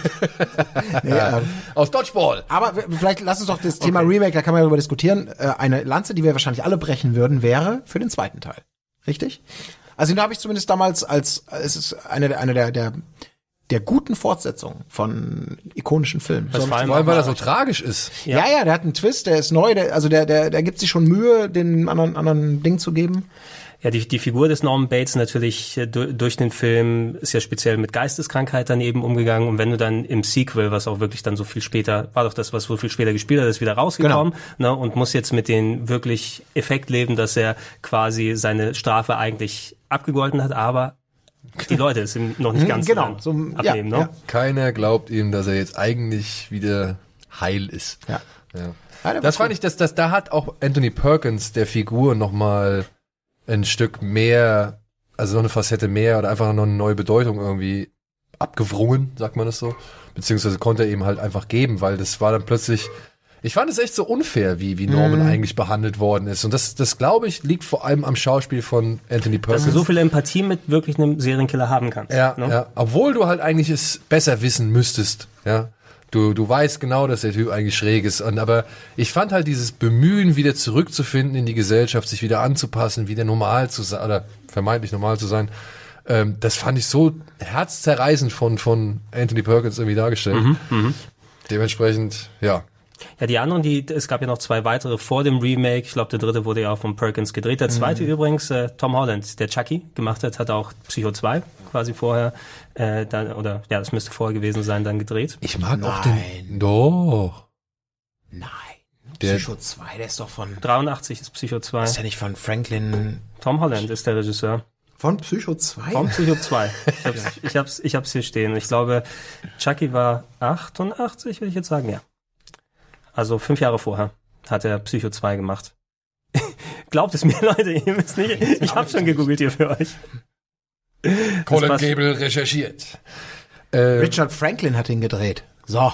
Hier steht, oder hat er den, oder hat, hat er den geschrieben? Lass mich mal gucken. Ich wollt's doch, also. Hören Sie mal. Ach, Entschuldigung, ich habe die, ich habe die Sparte Writer und Director verwechselt. Der hat ihn geschrieben. Lügenpresse. Als ob ich diesen Teil nicht rausschneide. ja, auch so- Meisterwerke wie Link der Butler später gebracht hat. Uh, Link der Butler. Moment mal. Wir, wir reden jetzt von. Richard Franklin, der, der tatsächlich Psycho 2 gedreht hat. Aber Link der Butler? Ach nee, Jetzt müssen wir mal Richard jetzt, Franklin jetzt bringe ich den Affenfilm durcheinander. Link der Butler war mit Elizabeth Shue, ne? Ja, äh, du meinst wahrscheinlich jetzt Ich hab Affe Menschen. Josh, ja, der Ja. ist auch scheiße, da hab ich letztens auch. Ah ja, hier von Link der Butler. So, um einmal Jetzt darauf sei doch nicht so hart mit der Affe im Menschen. Das kann doch nicht sein. Ja, aber findest du den besonders, der biegt auch, ach egal, Was? Der biegt was. der biegt auch einfach scheiße ab, ab einem gewissen Punkt irgendwie. Ja, egal. Ab, Ja, gut, dem, wurscht. ab dem Punkt, ab dem sich das Vieh die Rasierklinge schnappt und irgendwie Menschen abmetzelt so. Aber vorher Ja, der war fand ich so den gar nicht so frei ja, von, ja, von Hintersinnigkeit. Ja. Also, Gut, Affe Menschen auf jeden Fall kein sehr, ja, kann man drüber diskutieren, natürlich. also Der bringt auch mehrere Leute um. im Affencast. So, wo waren wir eben stehen geblieben? Psycho. Psycho- Psycho ich mag den dritten. Ich mag die Szene, wenn sie auf der Veranda stehen und der Sheriff in diese komische Eiskiste reingreift, um sich irgendwelche Eiswürfel rauszulutschen Und da die Leiche und da die Leiche ist, ne? drin liegt und du siehst halt, wie er sich halt so blutige Eiswürfel in den, in den Mund schiebt und dann auch schön seine Finger ableckt. Das fand ich eine gute Szene. Ich habe den auch, ich, ich muss sagen, ich habe den nur abgespeichert als, ja, okay, der ist dann wirklich deutlich mehr wieder, Ja, ja, Serienkiller-Nachfolger, ohne Klar. irgendwie besonders Ja, da hat sich, da hat sich Perkins, glaube ich, ausgetobt als Ja. äh, Regisseur. Das war ja, glaube ich, auch eine Vora- Voraussetzung von ihm. Wenn ich den nächsten drehen darf, mache ich dann noch einen. Kann ich mich noch dunkel dran erinnern, ZDF, äh, da, wie hieß nochmal die Kinosendung mit Sabine Sauer, die es damals gab? der Hitparade. Ja, da wurde über den Film auf jeden Fall auch berichtet. Genau, da wurde mir der Film auch Das berichtet. war, glaube ich, dieselbe Folge, in der auch Otto der Film über den Klee gelobt wurde. Was Ich durfte nur einen von beiden sehen. Was ist Ja, denn härter, wenn die ausgesucht war das Otto der Film? Du warst ja wohl Otto der Film. oder? Ja, sicher. Deswegen. Also, du hast Psycho mit drei, dazu das beigetragen, dass er einer der erfolgreichsten deutschen Filme aller Zeiten ist. Mit Recht möchte ich an dieser Stelle Ja, sagen. siehst. Ja. Nur der zweite war noch besser. Und Aber- natürlich, dass da es auch so sehr an ähm, Anthony Perkins gehangen hat. 1990 gab es noch den vierten Film, ist Hab ich kurz nie darauf. gesehen. Habe ich auch nie gesehen, auch jetzt erst im Nachhinein durch äh, Retrospektiven, ähm, wo es nochmal darum geht, dass Norman Bates viel später verheiratet ist mit äh, äh, jetzt und, und Angst hat äh, hier, weil seine Frau schwanger ist, dass er seine Blutlinie fortsetzt und dadurch wieder zum Mörder wird, um es ein für alle Mal aufzuhalten. Oh, vielleicht habe ich ihn doch gesehen. Psycho 4 The Beginning? Ja. er ist äh, für den Abschluss ein ganz komischer Name natürlich. Ja. Ja, hier äh, unsere, unsere. Da gibt's jetzt ja so eine tolle, tolle Edition, wo jetzt alle, Alle zusammen alle drin drin sind, plus noch dieser Fernsehfilm Bates Motel, Mhm. Plus noch diverse Dokumentationen und so. Also das ist eine richtig krasse Box. Und halt zum ersten Mal Psycho in der ungeschnittenen, Oh. ungeschnittenen Fassung. Mit, mit mehr Dialoge vom Psychologen und andere Sachen, ne? Das ist eine halbe Stunde länger. Wahrscheinlich. Aber war euch, jetzt ist mal ehrlich, Norm Bates war auch schon immer ein bisschen zu sehr Lappen, oder? Also er war schon Ja, so das ein hat bisschen ihn ja lau. gerade fasziniert gemacht. Ne? Er war, er, Dieser- er, ist, er ist natürlich ein Serienkiller, aber er ist auch primär ein Opfer. Ja. Muss man sagen. Also auch nicht ein, er ist ein Opfer, sondern wirklich ein Ja. Opfer eben der Umstände und, und seiner psychischen, seines äh, Heranwachsens und alles. Und einer Gesellschaft, die ihn einfach nicht dazugehören. Ach, herrlich. La- Lass uns mal über eine große Ikone äh, wieder weitersprechen und zwar den werten Kollegen Hannibal Lecter. Ja, eine Ikone, die meiner Ansicht nach leider kaputt gemacht wurde. Er hat ja, filmisch hatte er ja eine Sternstunde, sind wir uns alle sicher, Schweigen der Lämmer.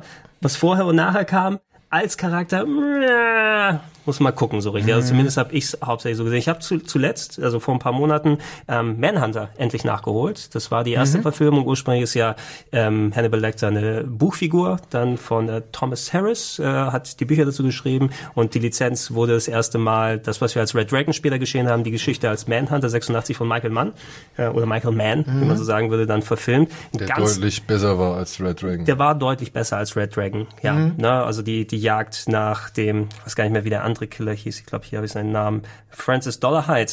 Der hat noch so einen speziellen Namen gehabt. Äh, die Jagd danach, äh, sehr interessant, weil es mich mehr daran erinnert hat, wie Miami Vice mit Figuren, die ich kenne, aber die auch von anderen Schauspielern gespielt werden. Na, wenn du da Brian Cox Brian Cox, ne? ja, Ja. der auch einen ganz kurzen Auftritt nur hat im allerersten Film. Da ist er für ein paar Minuten zu sehen, wo, wie, wo der Polizist äh, dann eben hingeht und ihn ausfragt, um die Perspektive eines Serienkillers für seinen Fall dann mitzubekommen. Ähm, und das funktioniert natürlich alles in Schweigen der Lämmer, weil das wirklich ein sehr ikonische, ikonischer Film ist, tolle Performances und äh, Anthony Hopkins ist auch einfach ideal, wie er diese Figur Ja. verkörpert hat. Ja, großartig. Ja, habe ich auch noch meine schöne Erinnerung dran, dass damals mal, ich hatte nicht viel von dem Film mitbekommen. Mein Vater ist da Sonntagnachmittags mit mir ins Kino gegangen. Ich habe solche Filme gerne gesehen. Haben wir, da haben wir ein paar Jahre haben wir zusammen dann, es gab ja so Tod im Spiegel oder gab es auch, auch diese Psychothriller-Zeit. Ja. Der hatte immer eine große Schwäche. Tod im Spiegel mit Tom Berenger. Genau, und hier äh, ähm, The dem Bone kleinen- Collector, dem, äh, solche Sachen. Roger Rabbit. Ja, da irgendwann war, war glaube ich schon wieder raus oder ich war da nicht, war nicht mehr zu Hause gewohnt. Genau. Aber ähm, es ging glaube ich los mit Stirb langsam zwei. Das war schön. Ja, da hatten wir so ein paar, paar äh, da habe ich schöne Erinnerungen dran und da war eben auch Schweigen der Lämmer dabei. Hat auch Basic Instinct habe ich so mit den, mit den Schulkameraden geguckt, es wäre mir zu peinlich Glück. gewesen. Mit Papa daneben an, wie immer so, oh, ich will mal ein Popcorn holen, jetzt wird gebumst. Ich, Ach, das interessiert mich nicht, Papa. Nö, nö, ich hole mal eben eine ey, Cola. ich bin mir nicht hundertprozentig, aber ich glaube, ich habe Basic Instinct sogar mit meiner Mutter gesehen. Unangenehm, oder? Das ist Filme, Ein- die willst du doch nicht, die willst du doch Ein, nicht ein Glück auf VHS ohne die Mutter. Und ganz Glück in Ruhe, ne? Mit viel Zeit. Mit funktionierender Ich, ich, Fernbedienung. mu ich muss ja sagen, man muss ja anhalten, wenn Michael Douglas mal seinen Knackerarsch da zeigt. ja, auf jeden Fall. Sah gut aus für sein Alter. Ja, auf jeden Fall. Nackarsch, war das nicht der Gag, dass der damals schon so schlaff war? Nö, Aber lustig gut inszeniert, glaube ich. War, Ich eher, aber- war es nicht eher Loaded Weapon? so. Harald Schmidt hat sich, glaube ich, bei Verstehen sich Spaß mal hingestellt und hat gesagt, mein Gesäß ist so schlaff, Mach- für mich wie Michael, Jackson, äh, Michael Douglas in Basic Instinct. Mach, sorg jetzt nicht dafür, dass ich den Arsch von Michael Douglas google. Doch, mach mal. Okay, dann Wenn man da einen Bleistift drunter klemmen kann, dann wissen wir, Michael Douglas Ich habe keine konkrete Erinnerung. as Basic. man achtet ja auch nicht so unbedingt sehr auf den Arsch von Michael Douglas. Ich hab, in ja. Sharon Stone war halt echt so smoking hot einfach. Obwohl, Weil ja auch ein Total Recall war die halt auch schon so. Ja. Ich dachte, oh, ah, das ist, äh, so möchte ich auch mal auf dem Mars irgendwie. Michael Douglas. Also ich habe gesucht nach Michael Douglas Arsch, aber ich sehe nur Michael Douglas Bilder hier. Ähm, hättest du Ass machen sollen. Safe Search ich aus. doch. genau, das habe ich immer an bei mir. Ach, du hast wirklich Ass eingegeben. Ich habe wirklich Ass eingegeben. Vielleicht muss ich Butt eingeben. Warum sind da so viele Bilder abgedunkelt? Achso, das ist äh, mein Filter, den ich habe, damit ich nicht blind werde. Achso, ich dachte, Dinge, die ich nicht sehen will. Äh, Damit Nein. du nicht blind wirst. Ja, ich habe äh, einen Filter, der äh, schwarzen Hintergrund überall reinpackt und manchmal filtert er die Bilder ein bisschen. Und warum ist, ist es Eddie? Das ist das hier, Oh ist das, oh das sieht aus wie Florentin, oder? Das ist wieder der Moment, wo ich froh bin, dass es nur ein James Corden ist das, okay. Nein, aber hier, ich sehe hier zum Beispiel, ich habe hier Geschichten gesehen, dass äh, Michael Douglas blames Saggy Ass for not doing Basic Instinct 2. Er, weil Basic Instinct 2 nicht rausgekommen ist, hat er eben nicht trainiert. Das bedeutet also im Umkehrschluss, dass sein Arsch knacke scharf war. Im Ja. ersten Teil. Dann danach ist es dann Downward Spiral Okay. sozusagen. Ja. Ja. gut. Basic Instinct Wenn ihr das meint. Ass Douglas. Das wirst du doch nicht da sehen, das ist doch eine Sexszene, beziehungsweise. es ist doch nur ein Arsch. Arsch ja, aber du kannst doch nicht auf YouTube jetzt nach dem Arsch von Michael Douglas gucken. Also, der steht ja nur auf. Ich brauche ja nicht die Sexszene Was sehen. glaubst du, wie viel Erfolg er hat? Da, guck mal, wird hier, hier wird gerade Oh. angebunden. Da wird gerade, hier sind die Täters auch zu, die Täters sind auch zu sehen. Ui, ui, Alles klar. ui, ui, ui, das ist der ui. übrigens auch, kann man die auch als Serienkillerin damit nehmen? Geht ja eigentlich auch darum. Catherine Ne? Jamel. Ja, ein paar hat sie da im Also ich weiß nicht, am Ende des Films habe ich jetzt nicht gedacht, dass sie es gewesen wäre. Wirklich. Boah, Alter, jetzt gehst du aber richtig hier ab hier. Michael. Ja, aber das ist hier mit Jeanette Triplehorn. Ja, ja, aber da sieht man schon ein bisschen Arsch, aber zu klein. Alter. Ist das noch die Tanzszene in der Disco oder was? Nee, das ist später, wenn er zur Nee, das- Psychiaterin nach Hause kommt. Es tanzt, äh, er tanzt eher in ihren, in den Reihen gerade. Anstatt in der Disco. so sieht das aus. Ja, ja. Nee, Catherine Jamel, ja, im ersten Film toll, im zweiten Film auch wieder so. Das ist wie Hannibal. Eispickel. Du hast eine Figur, also wie Hannibal Lecter jetzt meine ich. Ja. Du hast eine Figur, die ist ultra. Also wirklich, Mhm. äh, weiß nicht, Badass of Badasses. So, also der einfach der ultimative Typ. Du findest ihn faszinierend, aber gleichzeitig hast du Angst vor ihm. Nicht so wie bei Freddy, den du halt irgendwann nicht mehr, nicht mehr ernst nehmen kannst, so. Und, und so ein Hannibal Lecter, ich fand diesen Hannibal-Film von, von Ridley Scott, ich fand den so furchtbar. Der war grauenhaft, ja. Ich glaube, Sehr der große hatte eine Erwartung. Der hatte eine tolle Eröffnungsszene, glaube Ja. ich. Und dann war das doch nur noch Mumpitz. Ja, und vor allem, es war auch alles so Style over Substance. Ja, ja, genau. Es war halt Ja. wirklich alles nur noch möglichst krass, möglichst ekelhaft irgendwie. Hannibal Lecter selbst wurde auf so einen Sockel gestellt, so hier guckt ihn an, den Oberbösewicht, huldigt ihm, findet geil, wie geil, wie genial er ist, so irgendwie. Das hat mich also, also das war meine Wahrnehmung nach dem Mhm. Film und das fand ich halt irgendwie dann doch sehr störend. Ja, weil Mhm. ich wollte ihn nicht so cool finden und auch dieses ganze Nonchalante, wie er sich überall Ja, irgendwo hinbegibt, erstmal einen Monolog abhält darüber, damit der Zuschauer auch weiß, ja, du bist intelligent, ja, aber das, das fand ich alles so, so blöd, so, so ausgestellt, Mhm. so, wo es einfach nicht notwendig ist. Der Film hat, also der erste Teil hat doch klar gemacht, was das für ein geiler Typ ist. Reduzier Mhm. es, mach's irgendwie, keine Ahnung. Und dann später, ja, wenn er da den, den, den Schweinen zum Fraß vorgeworfen geworfen werden soll und dann hier, wenn sie, wenn er da am Kreuz hängt oder was das da ist und auch diese Essszene, wo er den Kopf dann, Ja, ja. Ah, Ja, das, das, das fand ich alles so übertrieben. Ray Liotta am Schluss, ne? Oder Ja, das fand ich alles, ich weiß nicht, das hat irgendwie, der erste Teil war so angenehm dezent. Der hat irgendwie die Härte durch andere Sachen vermitteln können irgendwie und musste gar nicht sich so in irgendwelche Gewaltfantasien ergehen. Und wenn du Hannibal heute mal anguckst, ja, bist du schon fast bei Jigsaw. Wie war denn noch mal, da gab's doch auch, das letzte war doch, war das Hannibal Rising oder so? Das so war die diese. Kindheitsgeschichte, Ja, ja. die aber zumindest, ich habe sie als sehr unterhaltsam zumindest im Hinterkopf. Also jetzt auch kein Meisterwerk, aber man sagt, okay, hat nichts mit dem späteren groß zu tun. Man versucht da irgendwie den Schulterschluss und die Erklärung und ich fand das zumindest unterhaltsam. Ja, so aber auch, abgespeichert. aber auch, auch das, ne, das war schon fast so ein bisschen James Bond. Mhm. So wie er dann da von dieser Französin oder was es war, von dieser femme fatale irgendwie ausgebildet wird und geformt wird und so Sachen. ja, und in, äh, gebildet, also wirklich halt in, in Benimm beigebracht und so. Das Genau. hat alles so ein bisschen so, hey, die Ausbildung zum, zum, ja, zum was, zum Serienkiller. Also das fand ich, fand ich ein bisschen merkwürdig bei dem Film. So, ich will jetzt auch nicht sagen, dass der ununterhaltsam war oder dass der, dass der irgendwie langweilig war oder so. Aber ich, auch das steht im krassen Widersatz zu dieser Figur. Du kommst irgendwann natürlich an den Punkt, wo du mit der Natürlich, Figur ja. nicht mehr so viel machen kannst, was schon dann ja durch ein Sequel quasi viel Goodwill weggegangen ist, wie es bei, bei Hannibal gewesen ist. Und dass du dann irgendwie, okay, lass uns noch mal eine Backstory gucken und was wir machen können. Und oft nimmt das eher was von der Mystik weg, als dass man ähm, mit dem, dem Charakter da gerecht wird. Ich fand auch für lange, lange Zeit, also, dass du Anthony Hopkins nicht wirklich das Wasser reichen kannst, wobei ich sagen muss, ich habe nicht allzu viel von der Hannibal TV-Serie gesehen, aber so Mats Mikkelsen hat, finde ich immer eigentlich eine ganz gute Performance da abgeliefert. Ich weiß nicht, habt ihr die länger verfolgt mal? ich habe die erste Staffel gesehen, fand ich aber auch sehr unterhaltsam. Sehr Also, visuell vor allem angucken, sehr ja. schön gemacht alles, Ja. ne? Na hier, wie heißt der? Murphy? Ne? Ist das hier, wie heißt der? Der, der Showrunner? Also der äh, Brian Fuller. Brian Fuller. Fuller, Fuller ist es. Genau. Ja. Äh, ich meine, der steht ja immer halt für diese Ästhetik, für diese Ja. überkrasse Ästhetik. Und ich habe jetzt nicht so viel von Hannibal gesehen, aber ich muss auch sagen, das, was ich gesehen habe, hat mir zum einen echt Hunger gemacht. Das war schon übel. Mhm. und zum anderen, es sieht halt einfach verdammt gut aus. Und ja, auch Mats Mikkelsen fand ich Ja, schon echt doch. brauchbar in der Rolle. Also besser als diesen jungen Herrn, der ihn in dem Hannibal Rising da verkörpert hat. ja. Oder eben, wir haben ja schon über Red Dragon gesprochen mit, es ist, es ist ein Brad Ratner-Film, oder? Ne? Ey, der war so schlimm und Red, war das langweilig. mit Red Dragon? War das denn, Ja, Red war Dragon äh, war mit, mit Edward? Edward Norton Im und Schnee mit den nee, der, Partisanen oder war das nee, der, der Anfang war, wo sie in, äh, quasi im Zimmer vom Doktorzimmer sind und äh, er auf die Schliche kommt und ihn dann einknasten kann. wo sie dann kämpft. Ich glaube, das war der Anfang, wenn ich mich Und der richtig erinnere. Bösewicht ist doch Ralph Fiennes, oder? Äh, Ralph Fiennes ist der Bösewicht, genau, der zahnlose Mann. Mit seinen. tollen, übertriebenen Tattoo. Wo ich mir gedacht habe, wer lässt sich sowas aus auftätowieren, beziehungsweise welcher Tätowierer tätowiert sowas auf und informiert danach nicht die Polizei? Ich hab's richtig gemacht. Er konnte es vielleicht nicht mehr. Ja, aber Lecter ist so schade, ey. Also Ja. wirklich, der, der erste Film, es ist so ein, ein, ich meine, der hat nicht umsonst die Big Five da geholt bei den Oscars, so, ne? Und der ist auch so stilsicher und so einfach zurückhaltend und einfach, der, der, der wirkt einfach auch von, von allem, von der Ausstattung her, von der Kamera her, der wirkt so edel. Von den Schauspielern und von der Geschichte her und alles, was danach kam, war nur noch so reißerisch irgendwie und hat es irgendwie in die Ecke gedrängt, in die der erste niemals, würde ich auch sagen, ne? Ist wie Leatherface, also ist wie, wie Texas Chainsaw, ist wie Night of the Living Dead, Schweigen der Lämmer. So, das sind so, die stehen für sich, die wurden erst so ein bisschen abgekrabbelt oder angegammelt durch eben genau all das, was man da rausgequetscht hat oder rausquetschen wollte. Meiner Ansicht nach.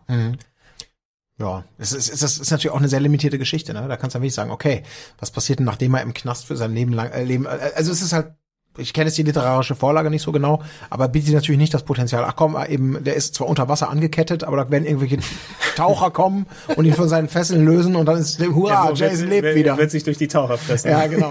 Ja, Was so natürlich auch gar nicht zum Charakter passen will. Auch so ein Hannibal Oh nein, meine Leber. Slasher. Das fand er so ganz absurd. Was? Ich habe die Figur überhaupt nicht verstanden. Doch, doch. Hier ist die Machete. Eventuell haben sie noch mehr Geschichten zu erzählen. Ich kenne leider nur die filmischen und, und TV-Umsetzungen eben. Ich habe die Bücher jetzt nicht gelesen, da gibt es ja einige von. Eventuell wären da noch ein paar Geschichten und er ist ja auch mit einer der aktuellsten, dadurch, dass die Serie auch erst vor kurzem, vor ein, zwei Jahren, glaube ich, dann zu Ende gegangen ist. Es ist noch nicht so lange her, dass man nach einem Remake oder Wiederaufleben dann schreit. Eventuell soll noch mal ein Film kommen, falls sie das mit Mats Mikkelsen und den anderen Leuten klären können, weil da doch einiges noch übergeblieben ist. Ich glaube, am Ende der letzten Staffel, die gezeigt wurde, dass sie storymäßig auf einem Punkt geendet sind, wo sie noch mal was machen können. Ähm, aber da müssen wir uns, glaube ich, jetzt keine großen Sorgen machen, dass wir nie wieder was sehen für die Leute, die dann noch mehr davon haben wollen. Ey, jetzt muss ich aber mal einen, oder bist du jetzt fertig mit? Nö, nö, ja, aber da, ja. Ich würde ich würd jetzt mal einen ins Rennen schmeißen, wo ich mir denke, gehört der hier rein? Also ich frage mich, gehört der hier rein? Aber ich bin mir auch nicht wirklich sicher. Pinhead. Schwierig. Ich habe drüber nachgedacht, den mit drauf zu tun, aber aus den Sachen, die wir eingangs erwähnt haben, ne? Weil Ich meine, Freddy, okay, er war mal ein Mensch. Ja. Aber ich finde, oder auch ein Jason. Ja, ich meine, komm, das sind irgendwelche Manifestationen oder sonst irgendwas, die immer wieder auftauchen, denen nichts irgendwie was anhaben kann. Also wo ist jetzt so der große Unterschied zu einem Pinhead? ja gut, Der auch mal ein Mensch war übrigens. Ne? Naja. im Grunde kannst du, ich glaube, das Argument schon dafür machen. Ne? Du hast natürlich die mega übernatürliche äh, Ebene jetzt mit, vor allem weil er auch ein Teil von dieser Gruppe ist, wobei er natürlich sehr in den Vordergrund gepackt wird in den späteren Teilen verglichen mit dem ersten. Beim allerersten war er noch einer von den, waren es vier, oder? Die da, Der Dicke, die der, Frau. der Zahnmann hier. Ja, ich glaube, ja, ja, ich glaub, Der vier, ja. Ja, Na, und- Butterball. So hieß der Dicke. Und im Grunde ist er ja, äh, agiert er wie so ein, wie so ein Freddy fast schon. Ne? Also später wird er auf jeden Fall zum Sprücheklopfer. Das ist halt so, spätestens mit Teil 3. Das ist immer so der Scheideweg, glaube ich, für jede Horrorserie. Ne? Teil 3. Aber äh, Teil 3 ist noch so eine 6,4, würde ich nochmal sagen. ich guck jetzt, ich guck jetzt, würde ich. Ja, komm. Ich, ich sag, was sagt ihr? Teil 3, was hat der bei? Okay. Bei IMDb. Der hat 4,1. Hast du jetzt geguckt? das- Nee, hat er nicht. Ich sag's jetzt mal. Nee. Das Ah, ist ein nee. billiger Sechser. Da sage ich aber auch, ich sag 5,9. Hellraiser die- ich 3, glaub, die Hell on Leute- Earth. Und? 5,5. 5,5. Ah, okay. Was, Sehr gut. Ja. Okay. War ich schon ein bisschen zu. Gut, da, dafür gehen aber, ab irgendwann gehen die Sequels ja mehr im Bereich zwischen 1 und 2 oder Ja, so. Ne? das ist ja, Ja, ja. Es, es ist ja traurigerweise wurden ja Filme produziert, um die Lizenz zu halten. Und da war es dann vollkommen egal, was man da gemacht hat. Also das ist, äh, ja, es ist schon beschämend ja, teilweise. fürchterlich.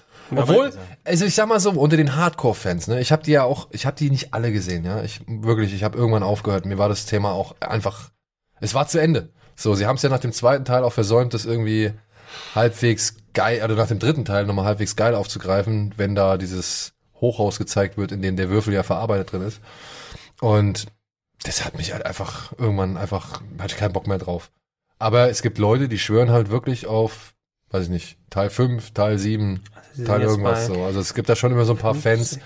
Es Die, gibt, ja, aber Zehn, das ist so zehn traurig. Filme ne? gibt Ja. es. Das zehn Filme. Zehn. Zehn. Irgendwie Der neueste ist Hellraiser Judgment von 2018. Da würde ich, ja, also wenn jetzt einer von denen dabei ist, der sagen wir mal, ey, sagen wir mal eine 6,3 hat, ja, dann würde ich sagen, okay, alles klar, alles klar, bei so Gen- Genrefilmen wie Horror, da ist 6,3 ja fast schon so eine, eine 10. ach komm, ey Colin, das kannst du mir nicht erzählen. Es gibt genug Horrorfilme, die du angeguckt hast, die garantiert unter sechs Genau, liegen. aber das, aber ich bin dabei Hellraiser genau wie du. Ich kann's, es hat sich ausgenudelt. Ja. Ich glaube, ich habe den vierten dann noch oder den fünften, dann war das irgendwie war nichts mehr. Und das ist dann immer so schade. Dann gibt's diese Serie vielleicht noch fünf weitere Teile lang. Und dann gibt's ja vielleicht wirklich diesen einen tollen, so wie eben mit Nightmare 7, wo ich dann irgendwann auch ausgestiegen bin aus diesen. Und dann, aber das bekommst du nie mit, Ja. weil du einfach nicht mehr davon ausgehst, dass da in so einem ausgelutschten Ding nochmal irgendjemand so einen hellen Moment hat. Und das, das da muss Du kannst, du kannst aber auch häufig davon ausgehen, wenn das diese Stufe erreicht hat, die haben da meist ein so geringes Budget dann auch, dass ähm, da vielleicht auch viele gute Ideen und Ansätze einfach nicht mehr vernünftig umsetzbar sind. Ne? Dass du dann irgendwann bei vielen heutigen Horrorfilm-Fortsetzungen finde ich, der Look ist so enorm billig und ich kann ihn mir teilweise kaum angucken. ja, kommt darauf an, auf welchem Level sie operieren. Ne? Ja. Also, Also Wenn- ich, ich, hab- ich jetzt habe jetzt von den ganz neuen auch noch nichts gesehen, aber ich kann mir vorstellen, dass die relativ cheap ausschauen. ja, das, das auf jeden Fall. Ich glaube, in dem, in dem letzten Film ist ja gar nicht mehr Doug Bradley, der, der Nicht mal mehr. Nee, nee, nee. Da haben sie irgendjemand anderen genommen. Und es sollte ja mal. Herr Also Langenkamp spielt im letzten mit. Okay. Oh, womit sich der Kreis wieder schließt. Geil. okay. ähm, es soll, ja, aber ich glaube, vielleicht ist es sogar einer derjenigen, also es ist vielleicht sogar einer von denen, wo es hieß, ey, komm, der ist gar nicht mal so schlimm, wenn man weiß, was die Serie ansonsten hervorgebracht hat. Und es sollte ja eigentlich mal ein Remake kommen von Herrn Pascal Logier, der Martyrs inszeniert hatte so. Und da gibt's ja auch, wenn du den auch ansprichst, kotzt der ja auch regelmäßig im Strahl, was, wie also was da einfach alles schiefgelaufen ist so. Aber von dem hätte ich halt gerne ein Remake gesehen. Das könnte, ja, ja, ich glaube, der versteht so die Untiefen der Psyche, um den zeitgemäß nochmal spannend zu machen. Ja. Also da hätte, ich glaube auch, dass der da schon ein bisschen was rausgeholt hätte. Aber ja, hat nicht sein sollen. Stattdessen haben wir hier, weiß nicht, C, D, E-Filme.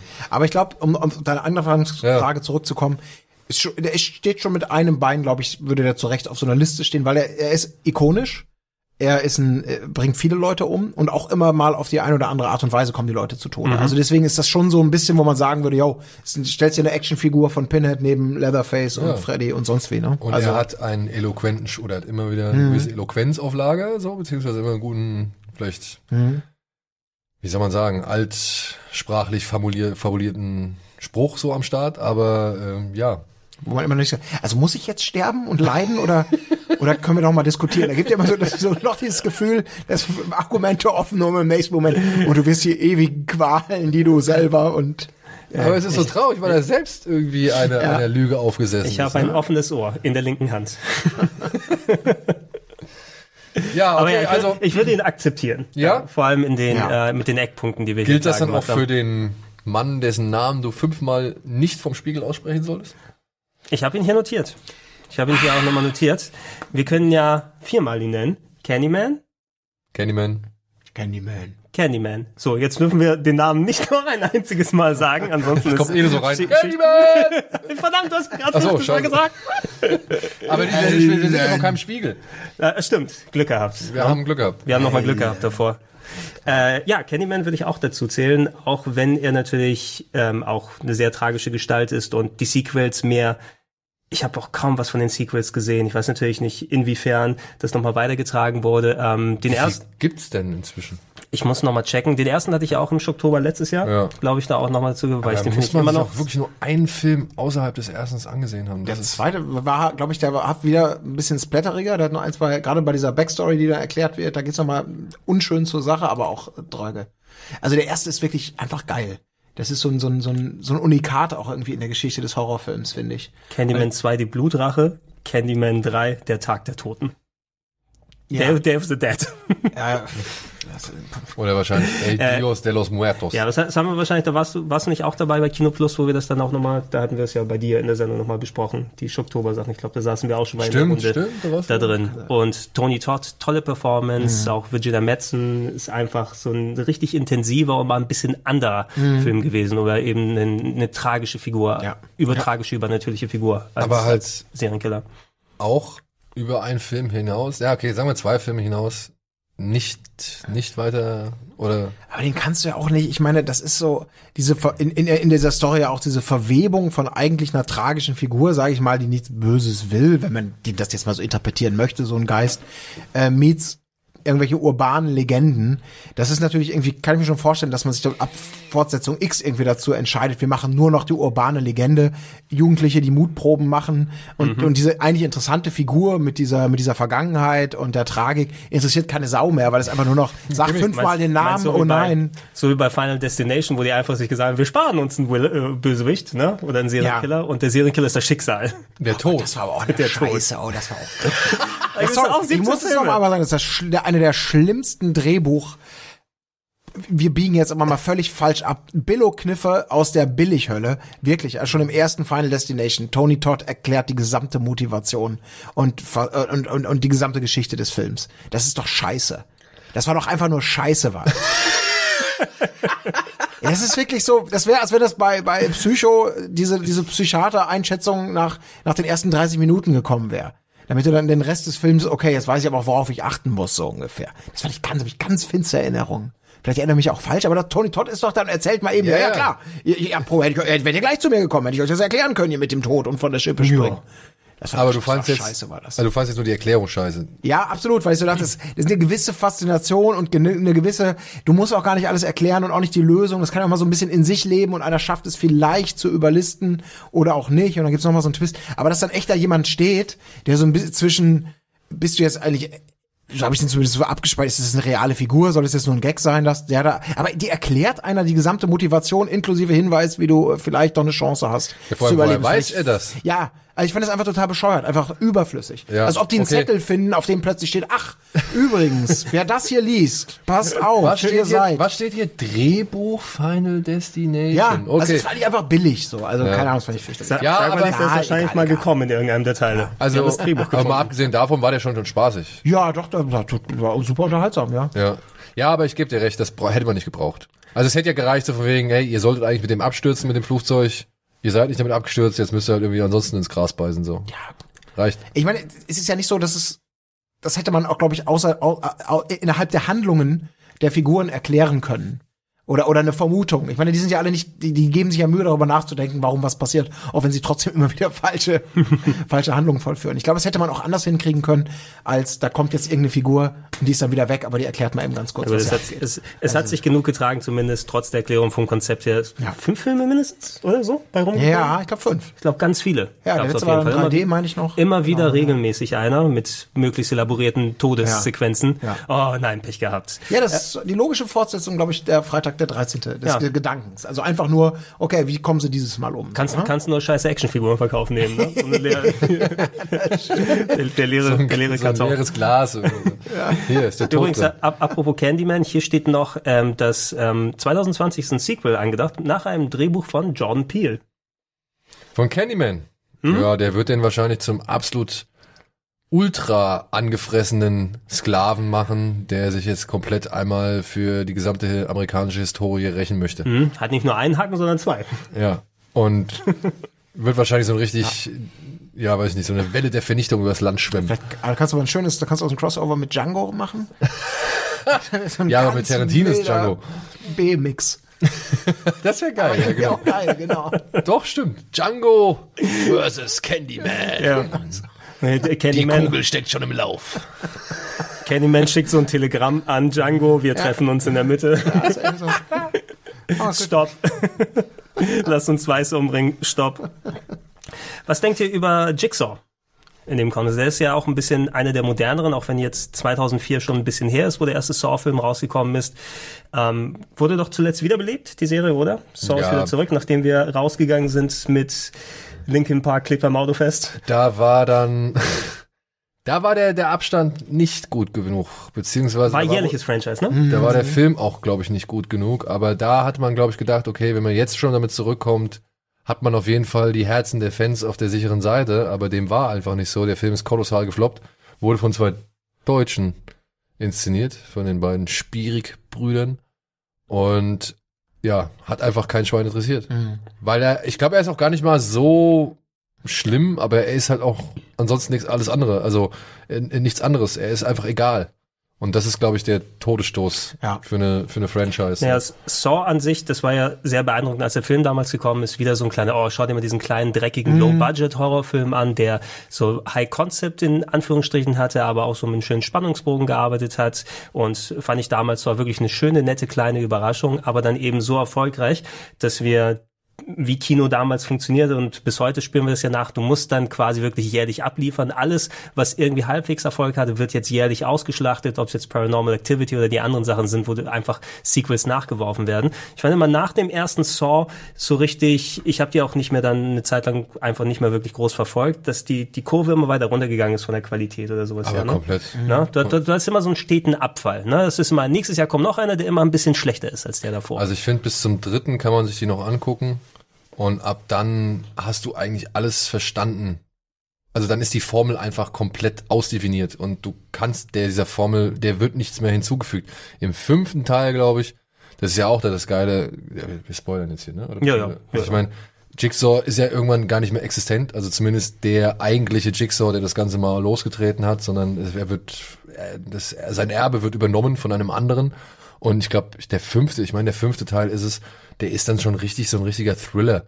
So, so eine Art sieben in, in Trashig und, und Splatterig, weil es halt darum geht, rauszufinden, wer jetzt halt das Erbe fortgeführt hat, so, ja, oder wer das Erbe fortsetzt. Und es hat gar nichts mehr mit diesem, ja, berühmt gewordenen Wort Torture Porn zu tun, das diese Serie ja nun mal auch mit begründet hat. Neben High Tension und Martyrs und so. Und ja, Und dem Hotelfilm. Hostel, ja, okay. Hostelfilm, Entschuldigung. Also ich habe sie wirklich, ich glaube den achten habe ich noch, den habe den habe ich so ganz spät erst geguckt, aber ich habe die wirklich alle im Kino gesehen. Echt, ja? Ja, Da also musste, den- das war ja mitten in der Arbeitszeit. ja, das quasi, war ne? halt so wirklich, Musstest das war die gucken. Hoch, also das war halt Arbeitszeit komplett schon. Ja, ich meine den ersten habe ich damals auf dem Fantasy Filmfest gesehen und auf den lasse ich immer noch nichts kommen. Den finde ich großartig. Der hat, der hat mir wirklich zwei, dreimal hat er mir einfach ein richtig so respektvoll oder einfach so richtig Respekt abverlangt, als ich da saß und gedacht habe, ja okay, komm, hier der aus Lost, der ist es bestimmt und dann der ist es bestimmt und das wird so und so. Und so kam es dann auch. Aber sie gehen ja noch weiter und dann saß ich da und habe gedacht, okay, okay, danke, Respekt, geil, habe ich nicht mitgerechnet so. Also ich hatte schon ziemlich vieles, konnte ich irgendwie erahnen oder habe ich mir schon gedacht, aber dass er mich dann am Ende doch nochmal überraschen kann oder so überrascht, das fand ich richtig cool. Das hat mir sehr gut gefallen. Und alles ab zwei war ja dann auch nur noch auf den grellen Effekt. So, ja. Ich meine, im zweiten gibt's diese tolle Szene, wenn die Frau in diese Spritzengrube geschickt, geschmissen wird. Seite mit Donny Wahlberg, ne, glaube ich. Genau, ja. Ja. Wo aber auch diese total idiotische Move ist, wo der Typ sich halt das Stück Fleisch aus dem Nacken schneidet, wo die Zahl drauf tätowiert ist, anstatt irgendwie sich umzudrehen und irgendeinen zu fragen, ey, hier, kannst du mir mal sagen, was da hinten drauf steht? Aber, na, egal. Also ja, ab dem zweiten geht's schon für mich eigentlich runter und dann wird es alles eher so, ja, nur noch auf die Gewalt reduziert. Ja, dadurch, dass die, diese Filme günstig zu produzieren war natürlich immer stetig gewachsen, aber der erste hatte ja nur so ein Budget von einer Million ne, und hat 100 plus eingespielt. Es muss gut genug nur am ersten Wochenende laufen. Ne? Dann werden die Teile jedes Jahr rausgeschickt.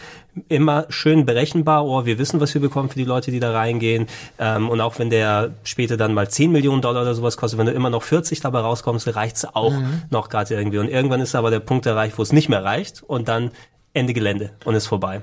Obwohl Jigsaw eigentlich an sich, finde ich, ja, ein schon interessanter Serienkiller ist. Also, der- ich fand schon, gerade in den ersten Filmen, das fand ich schon gut gemacht, dass man immer so ein bisschen dieses Dilemma, diese Zwickmühle hatte, so von wegen, hey, ist das vielleicht cool? Ich meine, klar, er hat das Gesetz in seine eigenen Hände genommen, auch wenn er den Leuten die Möglichkeit gibt, dass sie irgendwo entkommen können, aber er muss sich schließlich spätestens zuletzt den, weiß ich nicht, die Beschuldigung des, der Freiheitsberaubung irgendwie gefallen lassen, so.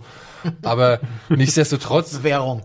ja, aber nichtsdestotrotz fand ich halt schon cool, in welche Wunden der so ein bisschen mit seinen Aktionen gestochen hat und wie er gewisse, wie gewisse Themen da irgendwie aufgegriffen worden sind oder welche soziale Ungerechtigkeiten immer hervorgehoben werden sollten. Klar, die dienen dann ja letztendlich nur dafür, dass man halt wirklich möglichst blutig bezahlt oder be- belohnt wird.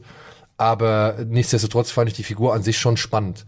Dafür, dass der halt so totgeweiht war und äh, sich für all die Verfehlungen oder für all die Sachen rächen wollte, die ihn ein marodes Gesundheitssystem hat durchleiden lassen zum Beispiel. Ja. Also das fand ich schon, hatte schon, war die schon nicht frei von Sinn, so.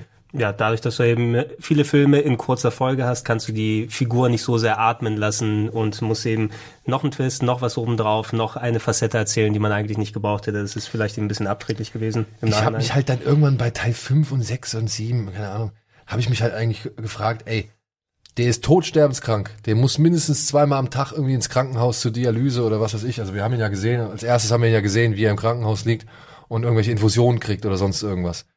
Wann hat der zur Hölle die Zeit gehabt, diese ganze Scheiße zu bauen? Ja, und noch zigtausend Leute zu unterweisen und zu bestechen und irgendwelche Tapes aufzunehmen, mit denen du irgendwie ist mal der, erpressen ist kannst. der Batman der Massenmörder, ja? Das sind die gleich, hat die gleichen Leute engagiert, die die, ähm, die, die Bathöhle gebaut haben. Ne? Ja, wahrscheinlich. Batman schafft alles mit genug Vorbereitungszeit. Okay. Ja? Aber da muss er auch wirklich Wenn er was hat, dann ist ja wohl Zeit. Ja. Ja, der, der reichlich. Das habe ich auch immer gesagt, aber irgendwann wurde es halt echt Ja. unwahrscheinlich. Wirklich. Gut, ähm, ich habe hier noch einige andere stehen. Ich glaube, da können wir mal ein paar davon reinschmeißen und kurz mal ein bisschen drüber quatschen. Und dann, glaube ich, haben wir auch sehr ausführlich über das Thema gequatscht. Es sei denn, uns fallen noch mehr ein und wir können das gerne bei einer anderen Zeit mal fortsetzen. Ähm, ich habe hier Pennywise mehr aufgeschrieben, wobei, na gut, ne, das ist natürlich alles basierend auf der Vorlage. Kindsmörder, gerade wieder zurückgekommen durch das, äh, kann man es Remake nehmen? Neuadaption eher, ne? Die wir bekommen haben vor an, anderthalb Jahren. Remake, glaube ich. Reboot sagt man da eigentlich, oder? Reboot und so weiter. Eher so typisch mit der mit der üblichen äh, Angst vor den Clowns spielen. Obwohl, Ne? es ist, es ist einfach eine weitere Adaption, Ja. oder? Also wenn die literarische Vorlage eigentlich die, die, die Ausgangssituation, dann, ja, Neuverfilmung halt einfach. ja. Ja, aber nichts, was jetzt, also außer der Neuverfilmung, hat sich jetzt nicht zu einem Franchise oder irgendwie so gemacht, die Pennywise Chronicles. Oder gab es sowas schon, ne? Gab es irgendwie noch eine TV-Serie, die ich vergessen habe? Nee, da würde ich tatsächlich, also ich würde Pennywise auch eher so als, als dieses Monstrum irgendwie sehen. Ja, Ja, Eigentlich ist ja eine große Spinne, in Anführungsstrichen. also ich würde ihn nicht Da weiß unbedingt, Teufel was, wenn man die, die letzten 100 Seiten liest. was auch immer. So richtig Absurdistan.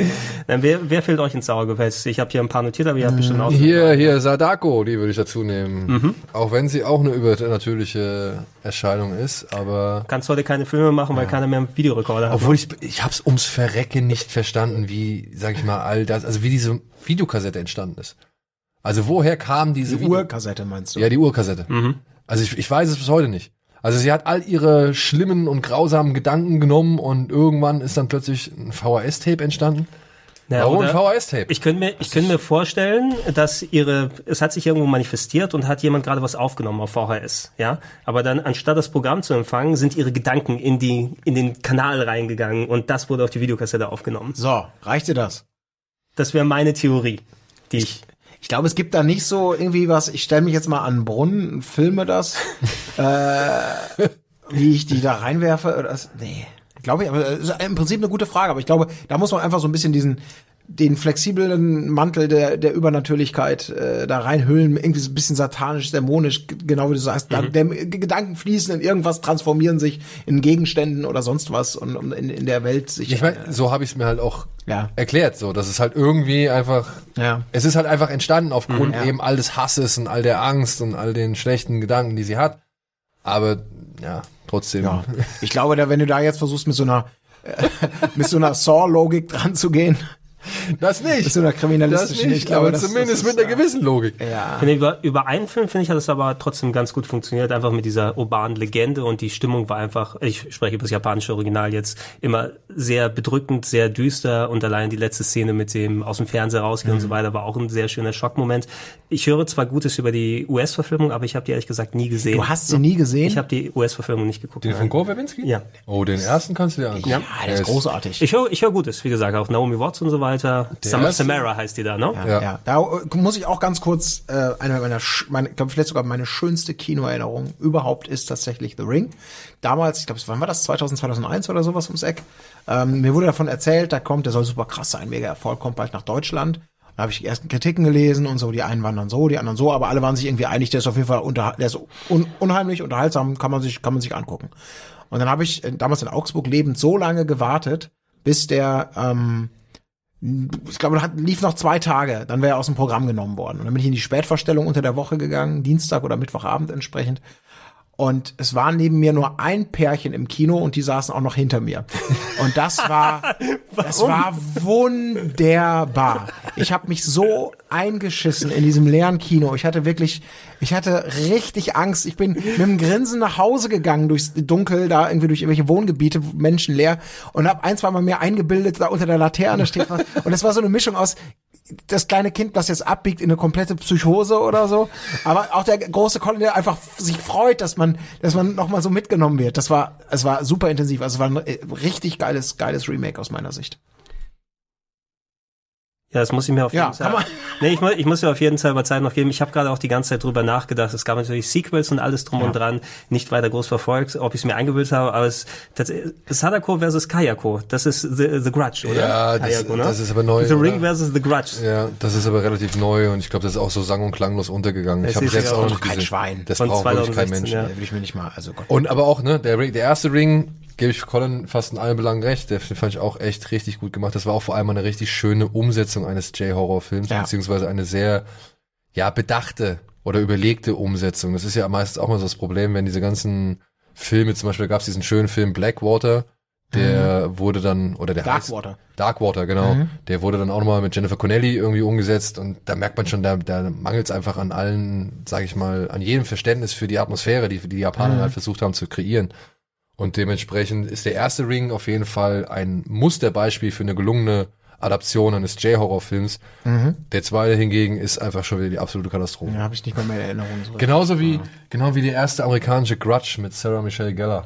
Aber auch so lächerlich. Ich fand den, ich habe den das, ich, witzigerweise, ich habe den im Kino gesehen auch damals und fand den eigentlich ganz gut.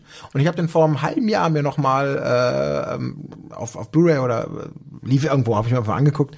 Und da war ich auch deutlich ernüchterter, Ja. als ich in Erinnerung hatte. Ich dachte mir, oh, das ist eigentlich ziemlich, ziemlich gut, ähnlich spannend, aber nee, war nicht. Ja, und ich liebe das Original. denn Den ersten The Grudge ist einer der schlimmsten. Wir haben das da gemacht. Sie, war eine Krankenschwester, die in äh, Japan arbeitet, oder wie soll Ja, die so einen Sozialdienst macht irgendwie in. Das schöne Geräusch. Am Ende des ersten Horror-Podcasts hängt noch nur eine halbe Ja, ja. Stunde von Ede. das war sehr schön für die Ah, Leute, die eingeschlafen sind beim Podcast zu hören. War besonders gut. großartig. Was, was war mit diesem Rings, der zuletzt rausgekommen ist? Ach, das war auch, glaube ich, Käse. Ja. Du, Aber das haben sie alle nicht. ich, ich, äh, ich, ich verweigere mich da auch, ja. Also wirklich, ich muss jetzt nicht immer das, das x-te Fließbandprodukt oder die x-te Serienfortsetzung nochmal mit aufspringen, so. Wenn ich weiß, ab Teil 1 ist eh alles die Bachgas runtergegangen, so, ja. Also das ist, das, das reizt mich da nicht mehr so. Da bin ich eher auf der Suche nach den Filmen, die halt, ja, die halt neu oder die halt nochmal die, die Messlatte in Sachen Schock, Ekel oder auch vielleicht Grusel nochmal neu setzen. Ich will nicht behaupten, dass man die so leicht findet oder dass es wirklich äh, schnell passiert, dass man so einen Film mal irgendwie wieder erlebt hat. Mhm. Aber ja, bevor ich mir jetzt so einen Rings angucke, da gucke ich dann lieber so einen, keine Ahnung, so einen Terrified aus, aus Argentinien oder halt, oh nee, wie hieß der Nightshifter aus Argentinien, so ein Terrified aus Spanien. Oder keine Ahnung. Also das ist, da habe ich einfach Lust, irgendwie mir eher nicht Franchise-Filme anzuschauen, als diese x-te, weiß ich nicht, Da gibt's, Fortsetzung. da gibt's ja zum Glück schöne Alternativen. Ähm, seht ihr noch irgendjemanden, über den ihr quatschen wollt? Würde mich mal eure Meinung zu, zu, ähm, zu äh, interessieren. Äh, Serie mega erfolgreich gewesen, charismatischer Typ. Dexter Morgan aus Dexter. Ich habe Ich- hab die erste Staffel damals gesehen. Ich fand das sehr unterhaltsam. Also dafür, dass du Kollege Gunnar hast, der einfach anfängt, Leute umzubringen die ganze Zeit. ähm, aber so mal ein bisschen diese andere Betrachtungsweise vom Serienkiller, der aber integriert ist, äh, richtig. Und du ähm, hast es ja häufiger nochmal, dass sie natürlich so dargestellt werden. Natürlich sind es Mörder, aber die werden auch irgendwie nachvollziehbar und dadurch auch irgendwie sympathischer dargestellt. Und ähm, so dieses, diesen Konterpunkt hast, oh, eigentlich ist das wirklich das schlimmste Schwein vom Herrn, aber du fieberst trotzdem mit ihm ein bisschen mit. Und er geht ja eigentlich auch nur böse Leute meistens zumindest an. Ähm, war vor allem in der ersten Staffel auch schön. Ich habe den ähm, den Typen, der die der, Mann von der Frau seiner Affektion, den habe ich gehasst. Ne? Der, was, was, der, was, was? also der, der hat, der hat ja so mit einer Frau angebandelt, ja, die war noch verheiratet und war das ihr Ex-Mann und so weiter. Rita hieß sie. Rita war das, ne? Die hat ein Kind. Julie ne? Benz. Und Julie Benz, genau. Genau. aus, die hatte aus, einen. Ex-Mann, der im Knast war und aus dem Knast kam und oder beziehungsweise ich glaube, der war im Knast, kann das sein? Genau, und, und äh, der war wirklich so der ganz fiese Sack. Da kann ich mich noch sehr gut dran erinnern, dass ich wollte, dass Dexter den in Stücke schneidet damals. ähm, und halt dann dargestellt, ich habe aber irgendwann das Interesse tatsächlich verloren, weil ähm, ich auch gehört habe, okay, jetzt geht das doch alles alles ein bisschen hin und her und die verstricken sich auch viel mit der Story und dann sehr viel negative Sachen über die letzten Staffeln gehört. Ja, also wie viel gibt Sieben, glaube ich, oder so? Sechs oder sieben, ja. Also die ersten vier fand ich richtig gut. Ich glaube, gerade die vierte mit John Lithgow Ey, die war, war das die vierte war der Hammer. Das war die mit John Lithgow, ne? Die war die- das war die mit Trinity richtig geil. Genau. Die fünf war dann so, ja, und dann ging's bergab und das, ich glaube, das Staffelfinale ist so das unwürdigste, was, Ich glaub, was jemals so glaub, eine es lange acht. Serie geschafft hat. Ich glaub, es gibt acht sogar, ja. Ja. Ja, das war also war mega weggelutscht und dann vielleicht hätte hab- man hättest du einfach mit der fünften Schluss gemacht. Und, Ich habe bis zur sechsten gesehen. Bei der sechsten sah ich noch, okay, du hattest ein paar ganz gute Darsteller mit Colin Hanks und hier Edward James Mhm. stimmt, Olmos. die war besser als die fünfte wieder. Die war besser als die Ja. fünfte, aber halt aufgrund nur des Twistes, den sie Ja. da mit reingepackt haben, den man halt nicht hat unbedingt kommen sehen. Aber bis dahin, bis zu diesem Twist, da hat die sich auch schon den, da eigentlich eher mehr schlecht als recht dahingeschleppt, so. Die fünfte fand ich auch mit dieser komischen Sekte, die fand ich irgendwie merkwürdig. Oder mit diesem Motivationsguru, der halt da seine, seine Schüler da irgendwie abgemurkst hat. Die vierte finde ich wirklich großartig. Die, dritte war noch so ein bisschen low, aber eins, zwei und vier, die fand ich schon auch, die Ja. fand ich richtig, richtig stark. Und gerade das Ende der vierten, da war ich fertig. Das fand ich schon ziemlich fies, was sie da gemacht haben Mhm. Oh und wie ja. sie da ausgestiegen sind, so. Wo ich gedacht habe, geil. Also wenn ihr es schafft, in der vierten Staffel so ein, so ein Ende hinzukriegen und so ein, weiß ich nicht, so eine Entwicklung und so ein Punkt, an dem man wirklich tatsächlich noch in der vierten Staffel sagt, boah, ist das mies. Wie kriegt ihr das jetzt Ja, wie kriegt ihr das jetzt rum? Ja, und das haben sie ja leider nicht ganz geschafft. Nee, und ja, ich finde es auch ein bisschen schade. Ich habe die letzten Staffeln oder das, das ist die Auflösung, weil mir war es nach der sechsten. Die sechste endet ja auch mit so einem, mit so einem doch echt schon Mhm. forcierten Cliffhanger. Und da habe ich dann gedacht, nee, Freunde, das hätte eigentlich schon in Staffel 2 passieren müssen. Da müsst ihr mir jetzt nicht noch in Staffel 7 und 8 das irgendwie so hinbiegen, als wäre das jetzt das Natürlichste aller Zeiten. Aber nichtsdestotrotz muss ich auch sagen, Dexter Morgan war ein faszinierender Serienkiller. Eben weil die Perspektive, die man durch ihn eingenommen hat, schon interessant und lustig war, wenn man das Ganze halt auch wirklich dann mit einem augenzwinkernden Auge gesehen hat. oder zumindest mit einem zugedrückten Auge oder keine Ahnung, auf jeden Fall, wenn man so ein gewisses, einen gewissen Abstand gewahrt hat, weil letztendlich muss man ja schon sagen, es, es, der, der Zuschauer wird ja reingelegt. Er wird ja quasi sympathisiert mit jemandem, mit dem man sich eigentlich ja nicht sympathisieren sollte. Aber ich fand den Aspekt, und das fand ich immer das Coole an der Sache, weswegen ich auch noch auf einen anderen Serienkiller, den du genannt hast, zu sprechen kommen möchte. Ich fand halt das Coole, das, was, ich weiß nicht, wer von euch es war, des integrierten Serienkillers, der nicht mehr auffällt. Der halt schon wirklich verstanden hat, um meine Triebe, um meine Mordgelüste auszuleben, muss ich gewisse Kompromisse eingehen. Und das hat auch meiner Ansicht nach richtig schön Kevin Costner als Mr. Brooks gemacht. Kennst du den? Es war ein Film von 2010 oder früher noch, Ist, ja, keine Ahnung. wo, wo er sein, wo er seinen äh, Nachfolger ein bisschen Nee, mit, antrainiert, ne? mit Das das, ähm, also Mr. Brooks, 2007. Mr. Brooks ist halt ein, ein, ein ehemaliger, zu Beginn des Films, wir lernen ihn kennen als ein ehemaliger Serienkiller, der halt sich eigentlich so ein bisschen zur Ruhe gesetzt hat, beziehungsweise rausgezogen hat, der wirklich Vorzeigevater und Vorzeigebürger ist, so, ja. Aber plötzlich eines Tages, aufgrund auch einer, sag ich mal, eines Menschen, der ihn versucht zu erpressen, meldet sich sein alter Ego, verkörpert durch John Hurt, glaube ich, ist es, oder? William Hurt. William Hurt. Ja. Äh, verkörpert durch William Hurt, meldet sich zurück. Und das ist schon, das ist schon, das Zusammenspiel zwischen Costner und Hurt ist ziemlich cool. Und auch wie die Geschichte sich so entwickelt, das äh, hat schon sehr, also hat, hat mir damals schon sehr gefallen. Ja, ich schreibe mal wieder mit. Mr. Brooks. Mr. Brooks, der Ich habe Mörder immer in geschworen, dir. alle Filme, die mit Mr. anfangen, Mr. Magoo und weißt du, was, also das kannst du fast immer, kannst du nicht sch- schieben Stein Das ist exakt in einer Reihe. Mr. Brooks und Mr. Magoo. Aber William Hurt ist halt so geil asozial in dem Film auch. Also er hat so eine richtig, so eine richtig miese Aura oder miese Ausstrahlung und das äh, hat mir sehr, sehr gut gefallen. Und da gibt's auch schon den ein oder anderen dunklen Humormoment und auch eher halt so eine, eine Krimi-Geschichte. Aber das fand ich halt, ich fand das Thema, wie man halt nach all diesen Jahren, ja, muss ja auch dazu sagen, ne, wir haben so viele Serienkiller bis dato gehabt, äh, wie Dexter und halt wie Mr. Brooks dieses, dieses Bild des Serienkillers nochmal versucht haben, neu zu ordnen oder eben in einen neuen Kontext zu setzen. Das hat mir ganz gut gefallen, als halt Menschen, die gewisse, ja, Scharaden wahren müssen, um halt eben sein zu können, was sie eigentlich sind. Was denkt ihr denn äh, über die Natural Born Killers? Mickey und Mallory Knox.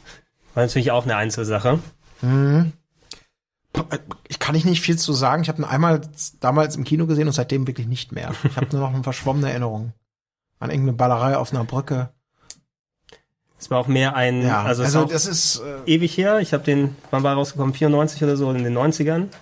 mal geschaut, als er, als er rausgekommen ist. Ich glaube, die wurden ja auch dann quasi angetrieben von den Medien, alles sehr mit Kritik vollgestopft. Oliver Stone hat ihn gemacht. Nach einem Drehbuch von also nach einem Drehbuchrest von Quentin Tarantino. Mm, Drehbuchrest, ja. Stone hat es natürlich angepasst ohne Ende. Robert Downey Jr. war der, der Pressetyp, oder? Genau, der Ja, war ein der sie so ein Reporter, bisschen- der die ver verfolgt hat. der, der diesen ganzen Medienzirkus angestachelt hat. Ähm, ja, ich habe den auch noch im äh, Sinn einfach, dass der mal einen dezent anderen Ansatz gegangen ist und äh, vor allem du auch mit, müssen wir was, Woody Harrison, Juliette Lewis, würde ich Genau. sagen, ne? dass die auch sehr überspitzt dargestellt die Bonnie und Clyde des neuen Jahrtausends Mhm. gefühlt gewesen sind. Ja, ich, ich weiß nicht, ich fand sowohl Mickey als auch Mallory waren mir zu abstoßend. Also ich mochte die nicht. Ich mochte vor allem Mallory nicht, der war mir zu, die war mir zu überdreht. Ich fand das alles so dieses Rumgehampel und immer dieses, diese, diese rasante Abwechslung zwischen unschuldig, total irre, dann wieder lasziv und sexy so. Und das alles der Körper von Juliette Lewis, die halt nicht so wirklich viel oder nicht alles davon, sage ich mal, in meinen Augen verkörpern konnte zu dem Zeitpunkt. Ähm, das war mir zu anstrengend. Mir war Natural Born Killers eigentlich generell zu anstrengend, aber halt auch diese beiden Figuren, die waren so, das waren eher Amokläufer. Die waren nicht so, das waren nicht so überlegte Menschen. Die hatten keinen Plan, die hatten keinen gewissen Fetisch, der ja auch immer wieder durch irgendwelche Serienkiller verfolgt wurde, so, ne? Oder beziehungsweise, die hatten nicht so ein bestimmtes, wie soll man sagen, ein bestimmtes Mordmerkmal. Das war einfach nur, das waren zwei Urkräfte oder Urgewalten, die einfach losgelassen worden sind und die dann halt für viel schlimme Sachen gesorgt haben, aber da stand nie so ein richtiger Plan, nie so eine richtige Ordnung dahinter, wie es bei vielen Serienkillern eigentlich meiner Ansicht nach immer üblich war. Und ich mochte sie nicht wirklich, aber ich, ich habe nichts gegen Natural, Born- Natural Born Killers, ne? Also möchte ich jetzt nicht irgendwie, das möchte ich nicht jetzt rüberbringen, sondern äh, sie sind halt für mich als Serienkiller einfach nicht so stark. Wir vertiefen das im Oliver Stone Podcast. Ja.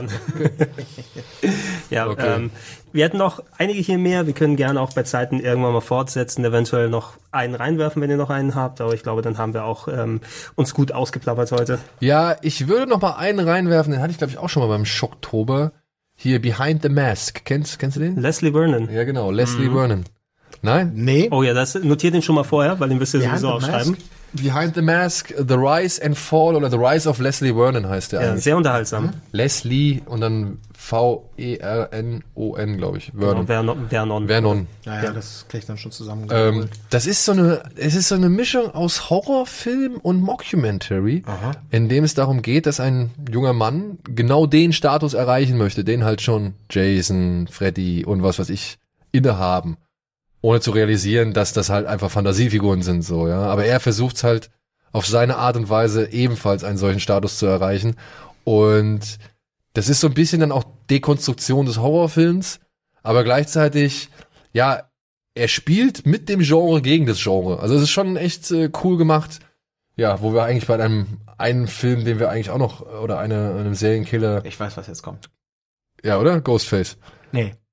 Sondern was hast du jetzt gedacht? Ich wäre jetzt bei Mann weiß Hund gewesen. Ach so, ja, aber den können wir mit da reinzählen. Ja, muss den man können wir, auch mit reinziehen, Also den ja. können wir mit da reinziehen. Wir haben Leslie Vernon, wir haben den, den Herrn aus Mann beißt Hund, ich weiß den re, re, weiß. richtigen Namen nicht mehr, und wir haben den Ghostface Killer aus Scream. Also jeweils drei, sag ich mal, Figuren, auch wenn eine dieser Figuren auch von mehreren Leuten mal verkörpert wurde oder was weiß ich, aber so drei Figuren, die halt versuchen auch wieder so ein bisschen das Genre oder halt eben das Medium Film so ein bisschen zu dekonstruieren, beziehungsweise auseinanderzunehmen, aufzudröseln, ein bisschen durch den Kakao zu ziehen von mir aus, aber auch gleichzeitig zu zeigen, ah, guck mal hier, so wird's gemacht. Und das macht Leslie Vernon, beziehungsweise Behind the Mask macht es auch ganz gut.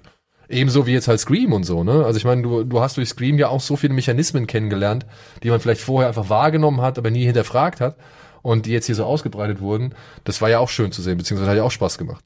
Der Killer an sich, Ghostface, er kam ja schon immer manchmal ein bisschen trottelig rüber, ne?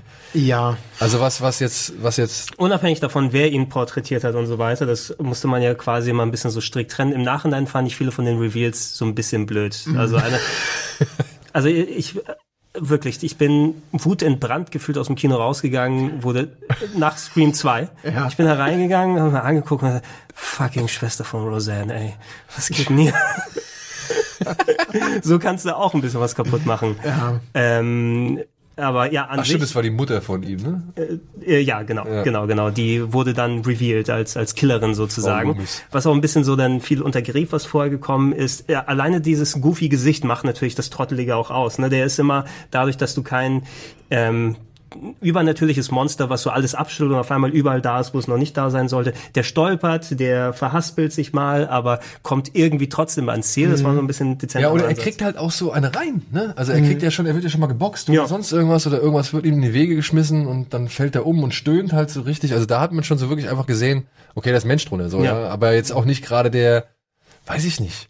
nicht nicht der geschickteste. Ja, nicht der geschickteste, nicht der umsichtigste, keine Ahnung, wer. Ja, aber natürlich äh, witzigerweise wieder für außen stehen oder überhaupt wieder eine ikonische Figur allein von, Inzwischen, von ja. der ja ja von der ja von der Maske vom vom Auftauchen her ja Ich finde schade, dass der vierte immer so ein bisschen unter den Tisch fällt. Dabei ist der vierte gar nicht mal so schlecht. Der ist viele Jahre nachher erst produziert worden. Ja, ja. Ne? der war aber auch so ein bisschen also ich es gab eine TV-Serie. also so ein bisschen halt auch ich fand so nach dem ersten war der Drops halt irgendwie auch so ein bisschen gelutscht Obwohl der zweite noch ein paar richtig schöne Momente Ja, hat. ich fand ja auch unterhaltsam alle, auch den vierten, aber gerade der vierte habe ich so gedacht, okay, das ist jetzt, da steht Teil 4 drauf und es ist es auch nur, weißt du? Also man, da hätte man gedacht, okay, wir machen jetzt hier mal wieder so Reboot, wir versuchen nochmal irgendwie nochmal zwei, drei draufzusetzen. Nö, es war dann einfach nur so more of the same und das kann man dann wieder lieben, wenn man totaler Fan ist, aber wenn man jetzt sagt, ey, okay, die, die schaffen nochmal das, was Scream 1 vielleicht damals geschafft hat oder was Vergleichbares, Besonderes, ja, fand Aber so ist es doch dann nicht so wirklich. Wenn, wenn ein Teil 4, 5, 6, 7 existiert, dann sind die ja meistens eigentlich nur für die Fans gedacht. Also, Ja. die, versuchen ja nicht nochmal neue Leute ins Kino zu kriegen. Die Leute, sondern- die noch Ja. bereit sind, da die Brieftasche zu öffnen. Ja. Und sagen, das gucke ich mir gerne nochmal an. Es gibt noch viele mehr, über die man ausführlich dann quatschen könnte. Wir können uns gerne mal bei Zeit nochmal überlegen, ob wir das in einem anderen Kontext machen oder sich eventuell anbietet, weil bestimmt einige Leute drauf sitzen und die ganze Zeit schreien, "Ah, Patrick Bateman, äh, rede endlich darüber." Können wir dann machen, wenn wir den gerecht werden Den wollen. sprechen wir bei Romanverfilmung. ähm, ich bedanke mich bei euch. Das war ein sehr unterhaltsames Gespräch und man merkt äh, auch selbst so ein Thema, das äh, regt an, ne, dass man sich ausführlich darüber unterhält und das macht. Und äh, das würde ich gerne bei Zeit mit euch mal wieder wiederholen. gerne, gerne. gerne, gerne, Vielen gerne. Dank, es hat Spaß gemacht. Ja, dann bedanken wir uns auch bei euch für das äh, fleißige Zuhören und äh, hoffen, dass ihr auch beim nächsten Mal wieder dabei seid mit anderen schönen Themen hier im Podcast. Ich sage dann schon mal Tschüss. Tschüss.